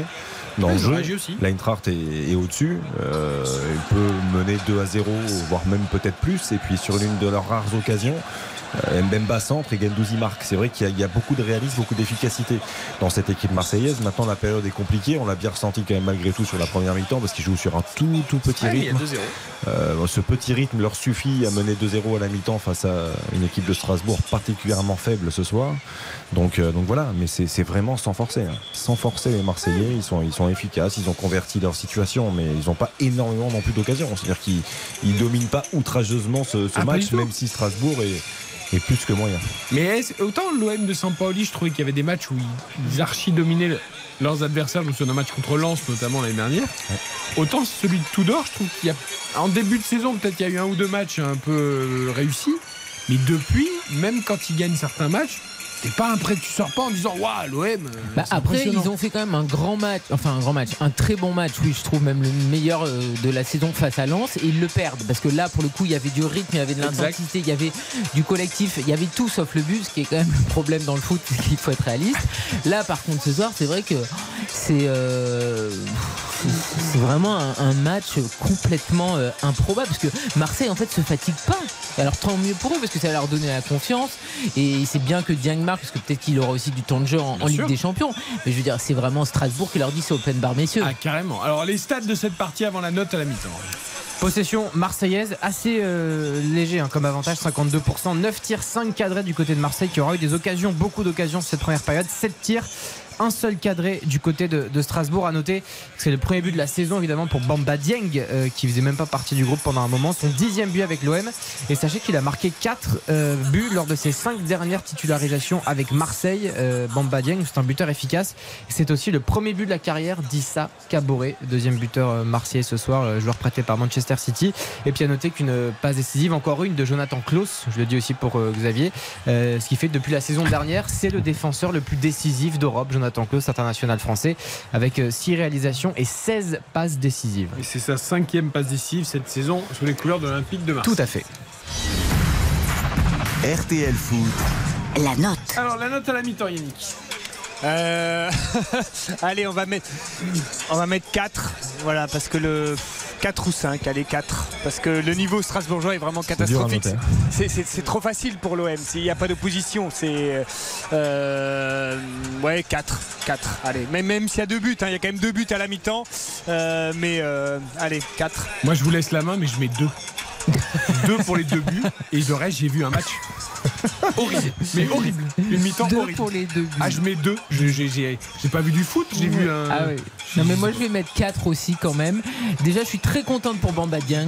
Alors ah, pourtant il a pas tout bien fait hein, sur cette première mi-temps. Je distribue les bons points pour ceux pour qui je suis content, sans Bah en oui, plus. mais hein. non, mais parce qu'en fait, euh, ce qui s'est passé euh, cet Je vais lui été. donner une image, hein, si tu veux, Bah pour oui, le tout à fait. féliciter. Ce qui s'est passé cet été, c'est pas que de son fait, c'est un jeune joueur qui est mal conseillé d'une certaine euh, partie des gens qui euh, sont autour de lui et qui a été pris en otage d'une certaine euh, façon par le club marseillais et les dirigeants parce qu'ils voulaient absolument le vendre. Et c'est pas correct de faire ça à un jeune joueur qui découvre le haut niveau et qui a encore besoin de, Mais de grandir. L'attitude de l'OM sur Dieng est scandaleuse. C'est honteux. Et, oui. ils vont, et le Ah, pire, c'est c'est qu'ils ont honteux. même pas le courage d'aller au bout de leur truc et de le laisser en dehors du groupe. Oui, bon, enfin, ça, c'est le principe de tous les clubs. Non, les non, clubs non, courageux, ça n'existe pas. Bah, Il y a des clubs qui, euh, qui décident de mettre un mec à l'écart, ils le laissent à l'écart. Mais pas du Là, tout. comme ils l'ont pas vendu, ah bah alors du coup, ah bah, bah, bah, tu peux Oui, mais revenir. non, mais... Les, les clubs qui font ça, c'est entre guillemets, entre guillemets des, des joueurs qui, euh, à qui on peut reprocher quelque chose. Je veux dire, là, on pouvait rien lui reprocher, il voulait pas partir. C'est quand même assez rare pour euh, être loué. Donc je suis contente pour lui qu'il ait marqué, même s'il a pas tout réussi dans cette première mi-temps. Après, euh, franchement, Strasbourg, c'est Zéro, je suis mais atterré. Après Marseille, franchement, euh, ils devraient faire plus parce qu'ils sont dans une période où ils manquent de confiance. Donc j'aimerais qu'ils mettent aussi un petit peu plus de rythme parce que je pense pas que Tudor puisse être satisfait du petit Marseille qui. Mais si tu dis se- Strasbourg, c'est zéro, donc tu, peux, tu mets pas 8 à Marseille quand même. Tu peux Non, pas mettre 4. mais je mets quand même 4 à Marseille parce qu'ils étaient dans la nasse. 4 à Marseille, 0 à Strasbourg, ça fait 2, on est Non, d'accord. ça fait Bah, quatre. moi, je fais, moi, moi, je fais 6 à Marseille et 2 pour Strasbourg. Donc ça fait Donc, quatre. ça fait Encore. 4. Donc moi je mets 4 aussi, je vous rejoins. Mais les deux points pour euh, Strasbourg, c'est que pour Gamero, non? C'est pour qui Ouais, c'est parce que j'ose pas mettre en dessous de 2. Voilà. Et oui, mais parce que, mais parce que Méno, vous êtes langue de bois, mais ça compte pas ça Mais bien sûr que oui Alors là, pour le coup, le fait que les supporters soient encore en train d'entourager, je leur dis bravo Je veux dire, à la fin du match, je pourrais Oui, leur mais mettre peux 10 leur dire sur 10 bravo, mais pour ça ça. donne pas des points pour la qualité du match. Non, mais il faut le louer, il faut Moi le aussi, je répéter. dis bravo aux supporters. Non, mais il faut le louer, il faut le répéter. Quand on voit tous ces clubs qui sont soutenus par des girouettes, et ben à Strasbourg, c'est pas le cas. D'accord. Ok, tout le monde est d'accord alors 4, 4, 4, 4 4, 4, 2. 5, 4, 4, 2. Yannick, on va te laisser reprendre tes esprits. Et je peux juste vous dire quelques joueurs qui s'échauffaient là à la mi-temps. Ah oui. Lebo Motiba côté strasbourgeois. Et je vois euh, Rongier et euh, Nuno Tavares qui s'échauffent Ah, côté Marseillais. Côté Strasbourgeois, il n'y a que Motiva. Que Motiba. Voilà. c'est On verra. Ben, C'est-à-dire que vu qu'Eric voulait en changer 5, là, a priori, ça va Non, pas mais- le faire. Ah, C'est pour ça que je suis pas coach, et heureusement d'ailleurs. Non mais c'est pour ça que par rapport à ce match en fait on, on aurait pu en parler un petit peu plus de cette première mi-temps même si elle le mérite pas vraiment mais, mais je 4 parce que par respect pour l'OM parce que euh, l'OM fait une première mi-temps sérieuse. mais ils sont pas bons non plus. Ils font pas une première mi-temps brillante. Ils jouent euh, à leur main tranquille à leur rythme face à une équipe qui est d'une d'une tristesse qui est catastrophique défensivement. Donc, euh, donc voilà c'est vraiment par rapport à Marseille parce que sinon je te rejoins Strasbourg sur cette première mi-temps mérite 2 et encore 2 je suis gentil Non mais à chaque fois gentil. le porteur du ballon marseillais a tout le temps qu'il veut pour choisir. Je fais quoi? Finalement je progresse, je passe à droite, je passe à gauche, je tente une phrase. Je veux dire qu'il y a vraiment, je veux dire, pas d'adversité du tout. Moi, Donc, moi, ce qui- euh, moi, ce qui il n'y a en pas d'opposition. Ce qui m'attriste, c'est non seulement par rapport aux supporters qui sont toujours là, et par rapport à ce que nous a procuré comme émotion Strasbourg la saison dernière. C'est-à-dire qu'on ne peut pas être euh, aussi loin de ça, quoi. C'est Il pas marquait possible. énormément de buts l'an dernier. il il y avait plus. du rythme, ça allait vite. Vous voulez pas qu'il y ait projetait. Nicolas et boire un verre incroyable. Allez-y, là, vas-y, Yannick, parce que là, ils sont partis. Il y a des frites à Strasbourg ou pas? Ah non, euh, enfin Non, si, on peut en trouver, on peut en La trouver, mais il y a les fameux bretzels, non mais j'aime pas ça les Vous avez bretzels. pas la flamme cuche Oui, oui, Eh ben, les bretzels. Bah, ça dépend quel bretzel. Parce que moi non plus, j'aime pas. Je suis, trop- je suis traumatisé par les bretzels. Je suis traumatisé par les apéritifs de papy mamie. Il y avait, il y avait L'horreur. toujours les petits, Ah ouais. la petite Non, boîte mais de bretzels bretzels, Là, mais vous non, non, mais les, croustillants à bretzels. l'extérieur et les moelleux à l'intérieur, Ah, les c'est- vrais. c'est- Ceux-là, les gros bretzels, les vrais, les gros c'est en ça. Allemagne et tout ça avec du fromage à l'intérieur. Ah oui, non mais ceux-là je les connais pas. Moi je connais les pourris de grand-père, grand-mère là. il y en a un qui arrive à mettre du dans le brezel. Alors là, Ah, c'est le meilleur. Xavier, Ils Ah, sont mais les pas meilleurs. tout. Quelle vision Bonne horrible. mi-temps Yannick, à tout de suite pour la seconde période de ce Strasbourg-Marseille. Tiens, on va écouter Thomas Delaine. Le Strasbourgeois, il ne doit pas être satisfait de la première mi-temps de son équipe. Ouais, dans un match comme ça, si on gagne pas nos duels, on peut pas, on peut pas rivaliser, on n'arrive pas à caler les ballons devant. Derrière, on est battu dans les duels, donc si on règle pas ça, euh, on pourra pas exister dans ce match-là. Là, on n'a pas le choix de toute façon. On va, on va se parler à la mi-temps et on va, on va essayer de revenir avec d'autres intentions dès, dès le début de deuxième mi-temps. Merci. Voilà pour Thomas Delaine chez nos confrères de Canal Plus Fort. Et on écoute Issa Caboret également, le latéral qui a marqué son premier but avec l'OM. Ça fait du bien parce que euh, on savait que ce match était très très important et on doit le gagner. Euh, sur le fait qu'on a et, affilé les défaites, donc ce match on devait le gagner coûte que coûte. Voilà pour Issa Caboret, également chez nos confrères de Canal Plus Sport Marseille qui mène donc 2-0 à la mi-temps à Strasbourg. On marque une courte pause. On reviendra sur la victoire du Paris Saint-Germain face à 3 avant la seconde période donc de cette rencontre. RTL. Merci d'écouter RTL. RTL, vivre ensemble. RTL Foot. Présenté par Eric Silvestro.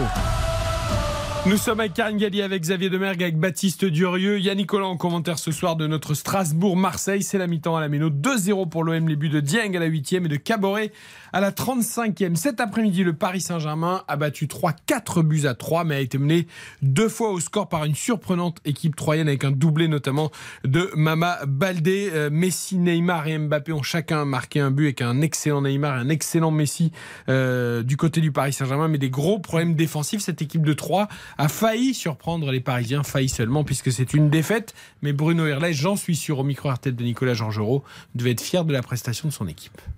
Quand vous jouez contre euh, le Paris Saint-Germain, il y a beaucoup de qualité dans, cette équipe. Il y a- c'est pas mettre le bus, euh, parce que par moment, et il y en a certains de vos confrères qui pourraient dire, euh, oui, ils ont eu encore que euh, 30 ou 40 de, de possession, donc forcément, on a plus défendu euh, qu'attaqué. Vous avez en face de vous de tels arguments, euh, une telle complicité. Là, je parle de la profondeur, par exemple, qui est capable de, trouver le Paris Saint-Germain. Même si c'est travaillé, même si on est prêt à ça, ben, ben, on, l'a subi par, mo- par moment. Donc oui, moi je suis, fier du cran qui a été euh, affiché par, euh, par les joueurs.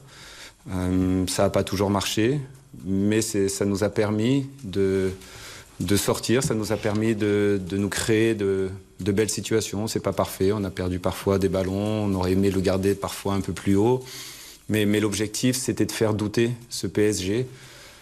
Euh, maintenant, quand on prend aussi un peu de recul, on n'est que les stacks. Il y a trois jours, il y avait un match de Ligue des Champions pour le PSG. Dans trois jours, ils ont à nouveau un match très important de Ligue des Champions. Beaucoup de joueurs de cet effectif ont une grosse échéance devant, devant eux avec la, Coupe du Monde. Donc peut-être, euh, on, pouvait, on peut se dire peut-être inconsciemment, oui, c'était peut-être plus facile de leur marquer trois buts. Mais quand vous voyez qu'ils sont capables de réagir, d'aller chercher, d'aller chercher leur victoire, euh, voilà, je me dis qu'ils ils- ils n'ont pas, ils n'ont pas baissé le pied, ils n'ont pas, ils ne se sont pas laissés aller.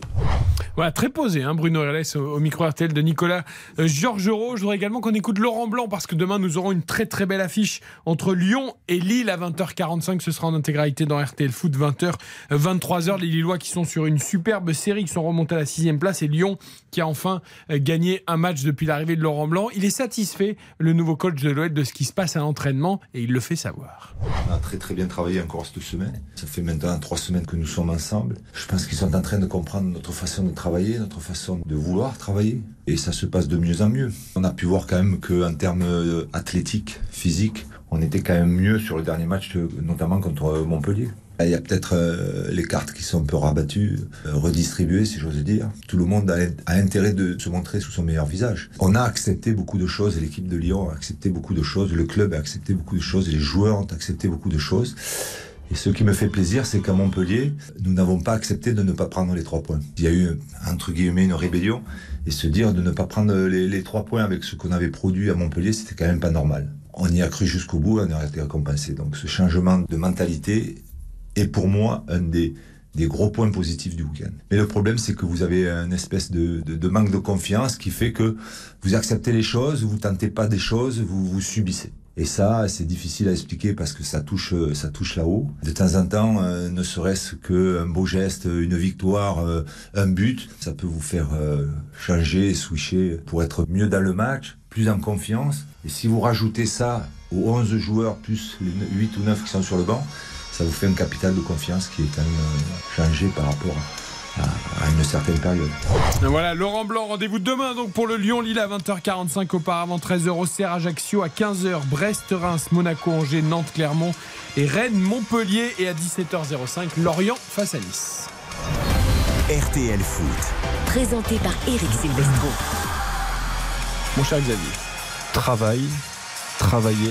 Il a répété combien de fois là, Laurent Blanc dans son interview? Non mais moi, moi ce qui me choque, ce qui me choque un petit peu. Oui, non mais moi ce qui me choque, c'est que j'ai l'impression qu'avant quand même Peter Bosch qui était en place depuis un petit moment n'a rien fait avec cette équipe. C'est-à-dire que quand il dit on a bien travaillé physiquement, on travaille au quotidien, on, on a senti plus de fraîcheur sur le dernier match. Ça veut dire que quoi? Ils ont ils ont pas Mais fait de bien sûr, mais préparation depuis qu'il est arrivé, si tu regardes toutes les interviews de Laurent Blanc, toutes, mais toutes, à chaque fois, il y a un taquet indirect à Peter Bosch. En, gros, il a, ils ont rien foutu. Non, mais après- Oh non. Ah si, ah, si. Non, mais ça veut ah, dire un peu si, ça. Je- non, je- mais attendez, quand on voyait le Lyon de Peter Bosch, il y avait quand même des grosses interrogations, et notamment sur leur préparation cet été, où tu voyais qu'en cours de match, ils pouvaient être cuits, où ils étaient très souvent avec des trous d'air. Mais ça, c'est pas que Peter Bosch, c'est Ouais. Lyon depuis des années. Honnêtement, je pense pas que Laurent Blanc, il tacle Peter Bosch, je pense qu'il tacle plus les joueurs lyonnais qui sont dans un confort depuis des Oui, années ça- et qui répètent c'est les mêmes erreurs. Je pense pas, c'est pas du tout le genre de mec à s'en prendre euh, Non, à- bien aux prédécesseurs. Et c'est vrai qu'à Lyon, il y a un problème de travail aussi. Oui, Je veux dire, il y a des sûr. joueurs qui se bougent pas. Et là, forcément, vu qu'il y a un nouvel arrivant, et ben, t'as des opportunités. Awar, il était à la cave, il faisait rien. Et quand il jouait, il donnait le minimum. On l'a vu évidemment le week-end dernier, qu'il avait envie de rendre un petit peu à l'entraîneur qui lui donnait euh, confiance. C'est normal. À Strasbourg, il y a aussi un problème, un problème de niveau en première mi-temps. On va voir s'il y a des changements. Il y en a deux côtés marseillais. On fait tourner en prévision de Tottenham mardi. Exactement, avec l'entrée de Valentin Rongier et de Nuno Tavares. Euh, Tavares à la place de Jonathan Klaus et Valentin Rongier à la place de Vertou. Et côté strasbourgeois, l'entrée de Lebo Motiba à la place d'Abib Diallo. Euh, voilà, la pointe de l'attaque euh, strasbourgeoise, Lebo Motiba qui, qui n'a pas encore dans les, dans les jambes un, un match complet. hein. Il a été euh, arrêté pendant deux ans avec des problèmes au genou. Et euh, petit à petit, on le fait rentrer euh, 30 minutes, maintenant 45 minutes. Voilà. Et tu vois, je trouve ça super de la part de Tudor. Une mi-temps chacun pour Verretou et pour Ouais. Rongier. Une mi-temps chacun pour Klaus et Tavares. Il estime qu'à 2-0, la décision est faite. Alors on va voir parce Bien que sûr. parfois tu peux avoir une, tu prends un but en début de seconde période. tu sais. Mais il fait tourner vite. Il considère qu'il a fait le break et qu'il peut faire tourner Dans la gestion, sans perdre de qualité pour son équipe. Et je trouve que c'est une super gestion avant Tottenham. Exactement. Dans la gestion, c'est très très bien fait de la part d'Igor Tudor. Après, euh, je m'attendais à un peu plus de changement quand même du côté de- du Racing Club de Strasbourg. Je suis dans la gestion de, de l'effectif marseillais, je le comprends, la gestion physique des zones, mais côté strasbourgeois, il y a quand même beaucoup de choses à changer. Donc après, tu peux aussi mettre tes joueurs face à leurs responsabilités. C'est peut-être aussi, ça a peut-être été l'objet du discours. Je veux voir une réaction de, en Julien début de Stéphane. Bien sûr. Et côté strasbourgeois, il y a encore d'autres remplaçants en train de s'échauffer avec, Ah oui. avec l'entrée de Nuno Tavares. C'est Colin Dagba là-bas qui a rejoint Ouf, le non. qui s'échauffe euh, pour euh, pouvoir le suivre, je pense, en, en vitesse. Euh, Ajorc et Persic. Voilà les trois Ah ouais. qui sont en train de s'échauffer côté strasbourgeois. Donc pour l'instant, c'est Motiba. Et euh, allez, les strasbourgeois qui vont accélérer côté gauche avec Bellegarde. Il n'a pas de solution, il s'arrête et il repasse derrière avec le marchand. Le marchand qui entre dans le camp marseillais qui revient derrière dans le rang central avec Niamzi. Tous les Strasbourgeois sont dans le camp marseillais en dehors de Niamzi qui est dans le rang central. Aoulou qui fait un extérieur du pied, ça n'arrivera pas. Euh, si peut-être, non, les Marseillais se dégagent avec Paul Lopez qui va pouvoir rejouer. Attention avec Nuno Tavares, il a deux Strasbourgeois sur le dos. Il est contré, son dégagement. Les Strasbourgeois qui vont récupérer à 35 mètres maintenant. Ça a failli, ré- ça a failli profiter à Lebo Motima, mais il a été lobé hein, dans la surface. Euh, la balle est toujours strasbourgeoise avec Maxime Le Marchand qui met un centre dans la surface et Paul Lopez qui sort tranquillement. Et il n'y a pas à Jorque, donc c'est pas la peine de mettre des longs centres Ouais. comme ça. Ça n'arrivera pas. Mais c'est vrai que comme tu disais Xavier, je trouve que le fait de sortir qu'un euh, joueur du Racing, en fait on dirait qu'il y en avait qu'un qui était pas au niveau. Je veux dire Diallo évidemment, il a été décevant, mais à l'image de son équipe et c'est un peu genre euh, pointer du doigt un seul joueur alors que tu aurais pu en, en changer un petit peu plus. Alors après, après, ça peut être aussi une stratégie de, de dire pour l'instant je fais un changement, vous méritiez tous de sortir. Non mais dans ce Euh, cas-là tu gardes de tout le monde mais- et mais- tu changes à la 60e. Mais Oui, pourquoi exactement. Diallo Pourquoi c'est la bête noire Après Motiba fait une bonne entrée à Toulouse. Non mais effectivement, tu as raison. Gamero a été un peu plus en vue que Diallo. Donc Oui. s'il veut changer quelque chose offensivement, ça me surprend pas. Mais après, je vois ce que tu veux dire. Et tu as raison. Hein. Tu peux pas euh, stigmatiser euh, et symboliser tous les, les mots de Strasbourg en première mi-temps par un, un seul joueur. C'est ça peut sembler assez sévère, mais. euh, mais à mon avis, ils sont déjà en train d'intensifier un peu leur réchauffement, non? Parce que euh, ça devrait bouger assez vite. hein. Si ça reste, si ça en reste là en termes de, de- de- de résultats et euh, de physionomie, je, ça m'étonnerait pas que vers la 50-55e, ils commencent à faire des changements. Mais ça serait Alors- logique. Alors pour l'instant, Mo- Motiba hein, on nous avait expliqué en, en conférence de presse euh, cette semaine que c'est un des rares joueurs à pouvoir prendre la profondeur côté, euh, côté strasbourgeois. Et c'est vrai que là, Habib Diallo, il est esselé. euh, si, hum, quand Gamero redescend un peu, il est trop esselé devant. Et donc, euh, quand il y a Ajorc à côté, ça, ça peut aller. Mais c'est vrai qu'on a du mal à le- à l'utiliser correctement. Et euh, Motiba doit être pris pour, euh, voilà, pour espérer apporter un peu de profondeur. Allez, Nuno Tavares sur le côté gauche euh, marseillais à la lutte avec Ronald Pierre Gabriel. C'est Pierre Gabriel qui s'impose et qui va obtenir la faute sur ce ballon. Ce sera une touche simplement pour les Strasbourgeois avec euh, Thomasson. Thomasson qui se bat au milieu de terrain avec euh, les Marseillais, mais la balle est déjà perdue. C'est Gendouzi qui va ouvrir sur la droite. Peut-être non, il se ravise, il va ralentir le jeu. Jouer avec Cengiz Under à droite. On va repasser derrière avec Paul Lopez tranquillement. Et Paul Lopez qui va faire tourner euh, toujours ce ballon euh, vers euh, qui attend que les Strasbourgeois sortent pour allonger. Il est toujours aussi précis. il au pressing. Hein.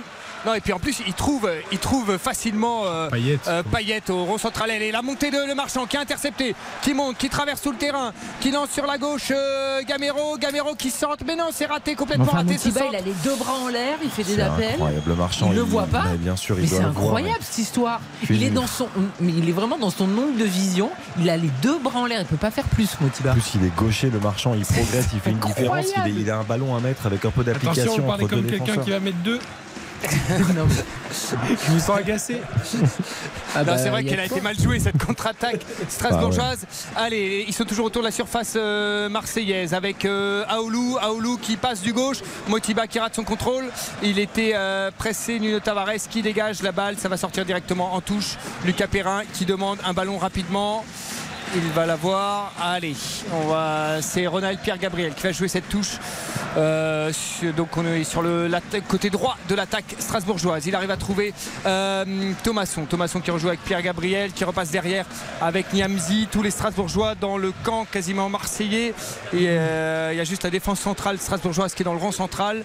Gamero. Allez, Gamero à 45 mètres qui attaque euh, face, au, face à la défense marseillaise. Motiba a été poussé dans le dos. Il n'y a pas faute d'après l'arbitre. Et les Marseillais qui vont pouvoir se dégager avec euh, Rongier. Rongier là-bas à droite euh, qui trouve une passe euh, pour euh, Bamba. Est-ce qu'il a laissé traîner le pied? L'arbitre n'a rien vu. Il y a un Strasbourgeois qui se tord de douleur au sol. Est-ce que Bamba Dieng a laissé traîner le pied? Sur cette action On n'est pas loin du rond central. C'est pas un arbitrage maison en tout cas ce soir. hein. Ah non, Ça, pas on vraiment. ça, on aura bien compris que. Et sur le ralenti, on voit qu'effectivement, il y a une semelle, il a laissé euh, le pied sur. euh, voilà, il est arrivé et il a attrapé le pied d'Aoulou, mais visiblement. euh, L'arbitre pour Rudy Buquet, il n'y a pas de problème. Ce sera sans doute un rappel à l'ordre comme, comme tout à l'heure. Il est en train de discuter avec Bamba Dieng. Les soigneurs sont entrés pour Aoulou. 51e minute, toujours 2-0 pour Marseille ici sur la pelouse de la Méno. Belle petite semelle hein, encore. Ah oui, oui, c'est ça, ça, ça vaut un jaune belle facilement. petite semaine, et, ouais. Ah là, ça y est, je crois. Deux. Oh là, carton jaune, carton Oui, jaune pour Dieng. Bamba Dieng. C'est. Ah bah, il s'est bien euh, essuyé quand même. Ah oui, oui, c'est. Pour moi, elle est beaucoup moins grosse que celle de Payet tout à Ah l'heure. oui, mais ça c'est- pas- mais On on est à deux doigts les même soit mi-temps. arrive en retard. Alors en fait, comme il glisse le pied Ouais, dessous, c'est presque qu'il lui marche presque dessus. Mais euh, ouais, je- je- Non, après le. Oui, non, C'est- après. Un jaune logique, hein, à mon avis. oui, euh, ouais, voilà. mais ouais, oui. Non, mais après, on dit qu'il faut pas penser à la compensation. Donc, le, le- oublie ce qui s'est passé tout à l'heure. C'était une erreur, une véritable erreur de Monsieur Buquet qui aurait pu mettre jaune, voire même rouge. Mm. Euh, certains arbitres, tu l'as dit à juste titre, l'auraient fait. Euh, voilà. Là, je- là, le jaune, il est Oui, bien quand scandale. même. Il est- bon, hein. Allez, Paul Lopez qui relance à la main, qui trouve tranquillement Cengiz Under, qui tente euh, une déviation de l'épaule. C'est raté. Bellegarde qui rejoue avec Thomasson. L'arbitre qui gêne au milieu de terrain. Oh là là, la contre-attaque marseillaise. Euh, L'arbitre qui arrête le match, qui arrête le jeu parce qu'effectivement. Il devra arrêter le match aussi la qualité. Alors je ne sais pas ce qu'il a réussi à siffler. Euh, je pense qu'il il s'est surtout rendu compte qu'il avait totalement euh, interféré sur cette action et que s'il n'y avait pas Rudy Buquet, il n'y avait pas cette contre-attaque marseillaise qui partait. Ils y partaient à deux euh, tranquillement dans, la, dans le camp strasbourgeois. Euh, ça aurait été sans doute le troisième but marseillais. Euh, Mais Monsieur Buquet, il touche le ballon quand Strasbourg était en possession du ballon. Oui, oui, il n'y avait pas de. Oui, mais Strasbourg avait continué, euh, avait continué à progresser. C'est la perte de balle, c'est ensuite.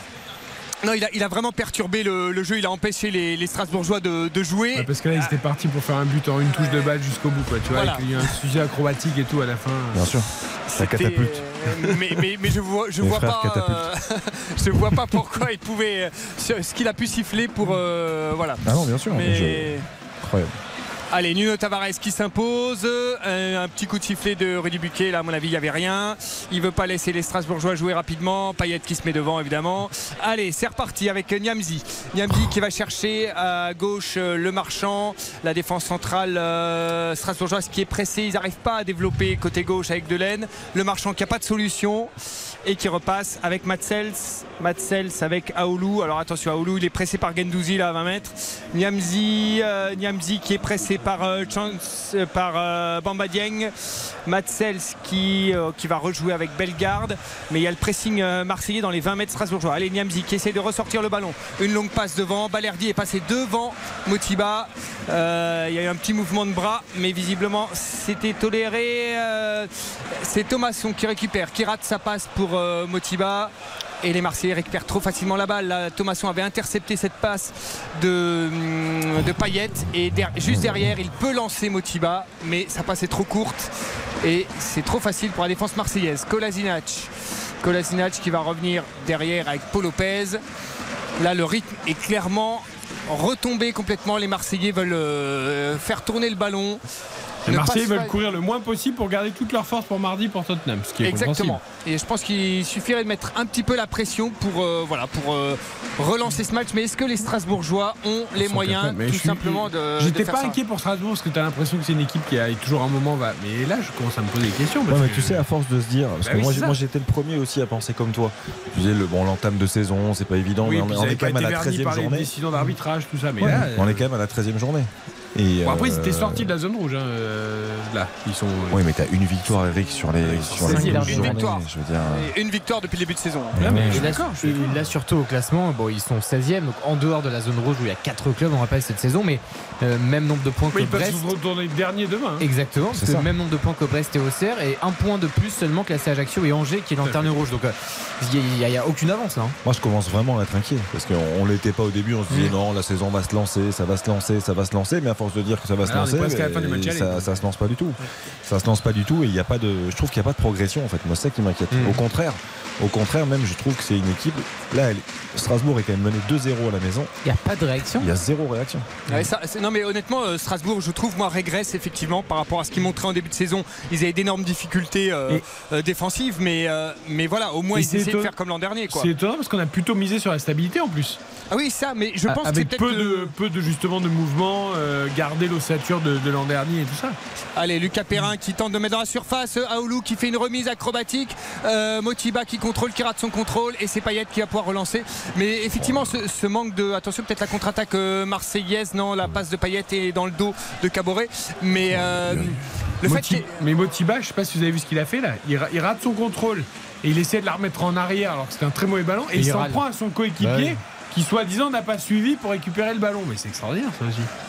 Mais c'est vrai que le, le manque de changement euh, cet été, euh, au début on pense que c'est une bonne idée. Les Gamero qui intercepte, peut-être pour une contre-attaque strasbourgeoise. Non, il va être pressé très vite par Rongier qui va faire faute. Non, c'est bon.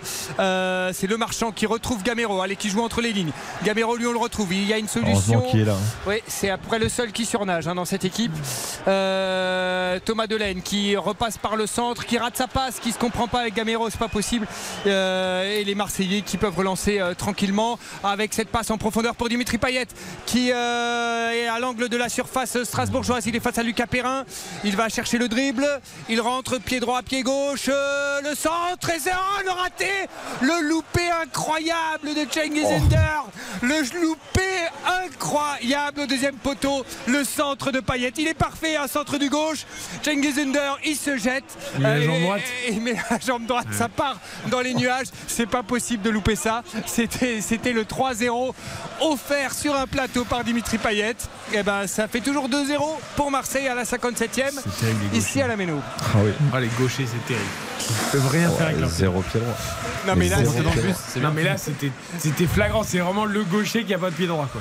Plus le ballon saute un peu parce qu'il y, a- il y a un petit rebond. Donc c'est en plus si on amène de la complexité là-dedans, mais que le gaucher euh, avec son pied droit n'est pas du tout à l'aise, à part pour le mettre en appui parce que c'est quand même important d'avoir un bon appui au moment de la frappe. hein. donc, euh, Et le pied droit le ne sert pas à rien. Apparemment le Caperin n'a pas dû euh, voir comment Dimitri Payet pendant les, entra- les années d'entraînement à Marseille. euh, Non, et puis là c'est allé, c'est allé vite. Hein. Payet il est allé très vite. hein. Il s'est fait déposer comme un minime alors qu'il joue en marchant Payet. Ouais, Payet là, parce que ça feinte, je veux bien, hein. mais le premier crochet, le deuxième, t'as l'impression que ça va à deux à l'heure. Après, c'est super, moi, ce qu'il fait, il passe, euh, tant mieux. hein. Mais oui, c'est version euh, ralentie. Non, mais le Voilà. centre, il a même pas débordé au moment de centrer, puisqu'il se jette, il est obligé de se jeter, il perd ses appuis au moment de, de centrer pied gauche. Et encore une fois, le ballon est très bien donné, c'est vrai. Le 1 approche. Allez, un coup franc, voilà, coup franc strasbourgeois. On doit être à, allez, à 37 mètres euh, sur le côté gauche euh, du but de Paul Lopez. Et ce sera euh, Bellegarde qui va tenter de frapper ce coup franc. C'est parti, c'est bien frappé, c'est trop fort sur, directement dans les bras de Paul Lopez. Personne n'a coupé la trajectoire. C'était trop fort en fait. Bah, non, Euh, je, je suis pas d'accord avec toi, Yannick. il est bien frappé le, le coup franc. Il À un faut y moment aller, donné, quoi. là- mais oui, mais au bout d'un moment, il faut faire des appels différents. Si tu fais tous le même appel sur un coup de pied arrêté en marchant, euh, t'as peu de chance de couper la trajectoire. hein. Ça, c'est- ça paraît évident. hein. Dire, Après, la surface de réparation, elle s'occupe. Elle s'occupe intelligemment. Euh, on sait les courses que vont faire les uns les autres. Là, c'est pas possible. Je veux dire, c'est en tout cas les Strasbourgeois n'avaient pas suivi cet angle de, de, de coup franc, mais c'est vrai que si un joueur touche, euh, touche le ballon là, c'est effectivement c'est le but, euh, mais il faut euh, se coordonner et c'était pas le cas sur ce, sur ce coup-là. Les Marseillais qui font tourner avec Gendouzi qui tente de jouer avec Rongier qui a tenté de jouer en une touche, c'est raté. Les Strasbourgeois qui récupèrent dans le rond central Bellegarde qui tente d'accélérer, il va se faufiler. La grosse faute de Rongier, l'arbitre, non, il n'y a pas faute. Ah bah l'arbitre euh, de notre côté, il y avait faute, il n'y avait pas faute et c'est la relance directe vers Bamba Dieng qui est euh, face à Niamzi à l'angle de la surface. Il attend du soutien, il y a Payet qui arrive. Ah, oh là là, le tacle de Le Marchand alors qu'il n'y avait pas de ballon, ça a failli, il a failli toucher Payet, mais les Strasbourgeois récupèrent la balle et ils jouent à une relance dangereuse avec Matsels, Lucas Perrin qui n'a pas de solution s'il trouve euh, Thomasson qui se rate encore avec Motiba. Euh, c'est impossible de trouver Motiba là et Motiba fait un appel en profondeur, il reçoit la balle euh, un mètre derrière lui. Euh, et les Marseillais c'est reparti avec Caboret à l'angle de la surface. Il travaille sur le marchand. Première feinte, il remet derrière à Gendouzi qui va frapper. C'est contré par euh, le marchand. Euh, Payet qui est toujours à l'angle de la surface. Mais Gendouzi. c'est incroyable, Gendouzi en fait. qui remet à Cengiz Under. Cengiz Under qui joue à gauche avec Nuno Tavares qui a le temps de jouer. Qu'est-ce qu'il fait? Il, va, il travaille, il va centrer fort du gauche. Au deuxième poteau, Bellegarde, il n'y avait personne. Et il s'affole, il dégage de la tête. C'est pas fini. Caboret, Caboret qui accélère. Ça joue avec Cengiz Under. Euh, les Strasbourgeois, ils regardent passer le ballon. C'est affolant. Les Marseillais, ils, se- ils tournent autour de la surface marseillaise. Il n'y a pas un Strasbourgeois qui a fait un mouvement vers le ballon. Ah, mais c'est Euh, incroyable, c'est-à-dire que les Marseillais, quoi qu'ils fassent, et que ça soit bien joué ou mal joué, ils récupèrent tout le temps le ballon. Tu sais, on dirait des vaches qui regardent un train. C'est quand même incroyable. Mais, Franchement, euh, c'est- Il y a un autre truc qui m'inquiète pour Strasbourg, au-delà de tout ce qu'on a déjà cité, c'est le niveau physique. J'ai l'impression que les mecs n'ont plus rien dans les chaussettes. Bah, des deux côtés, hein.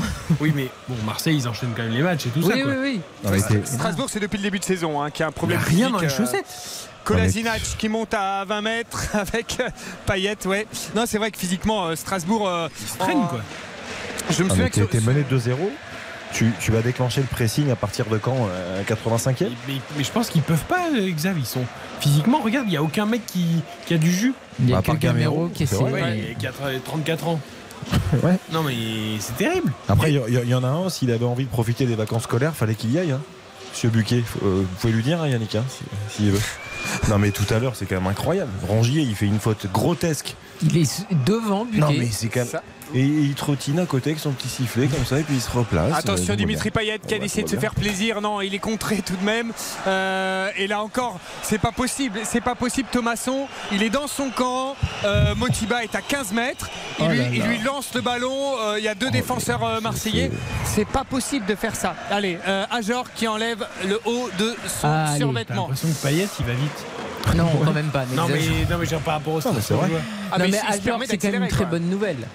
Non, parce que évidemment ouais, mais- que Strasbourg est catastrophique depuis le début de la saison, sauf que de toute façon, l'absence d'Ajor, ça leur change complètement la saison aussi. De toute... L'an dernier, c'est 12 buts, 8 passes décisives. Là, c'est un petit but cette saison Bon. et depuis clairement, Sur on l'a pas penalty en plus, hein. Je vous propose qu'on fasse une toute petite pause parce que moi, j'arrive pas à suivre le rythme effréné de cette rencontre. Ça va beaucoup a trop besoin de respirer un peu. Faut que je respire. Prenez un petit verre d'eau. Faut que je respire. RTL Foot, c'est jusqu'à 23 Bonne soirée sur RTL. RTL, vivre ensemble. Eric Silvestro, RTL Foot. RTL Foot jusqu'à 23h avec Karine Galli, Xavier Demerck, Baptiste Durieux. C'est un champ de bataille là, sur la pelouse de la Méno. Il y a plein de joueurs par terre. Le jeu est arrêté 2-0 pour l'OM, Yannick Collant. Ouais, 2-0 et c'est Aoulou côté strasbourgeois qui est au sol. Il a glissé, il a glissé tout seul sur la pelouse.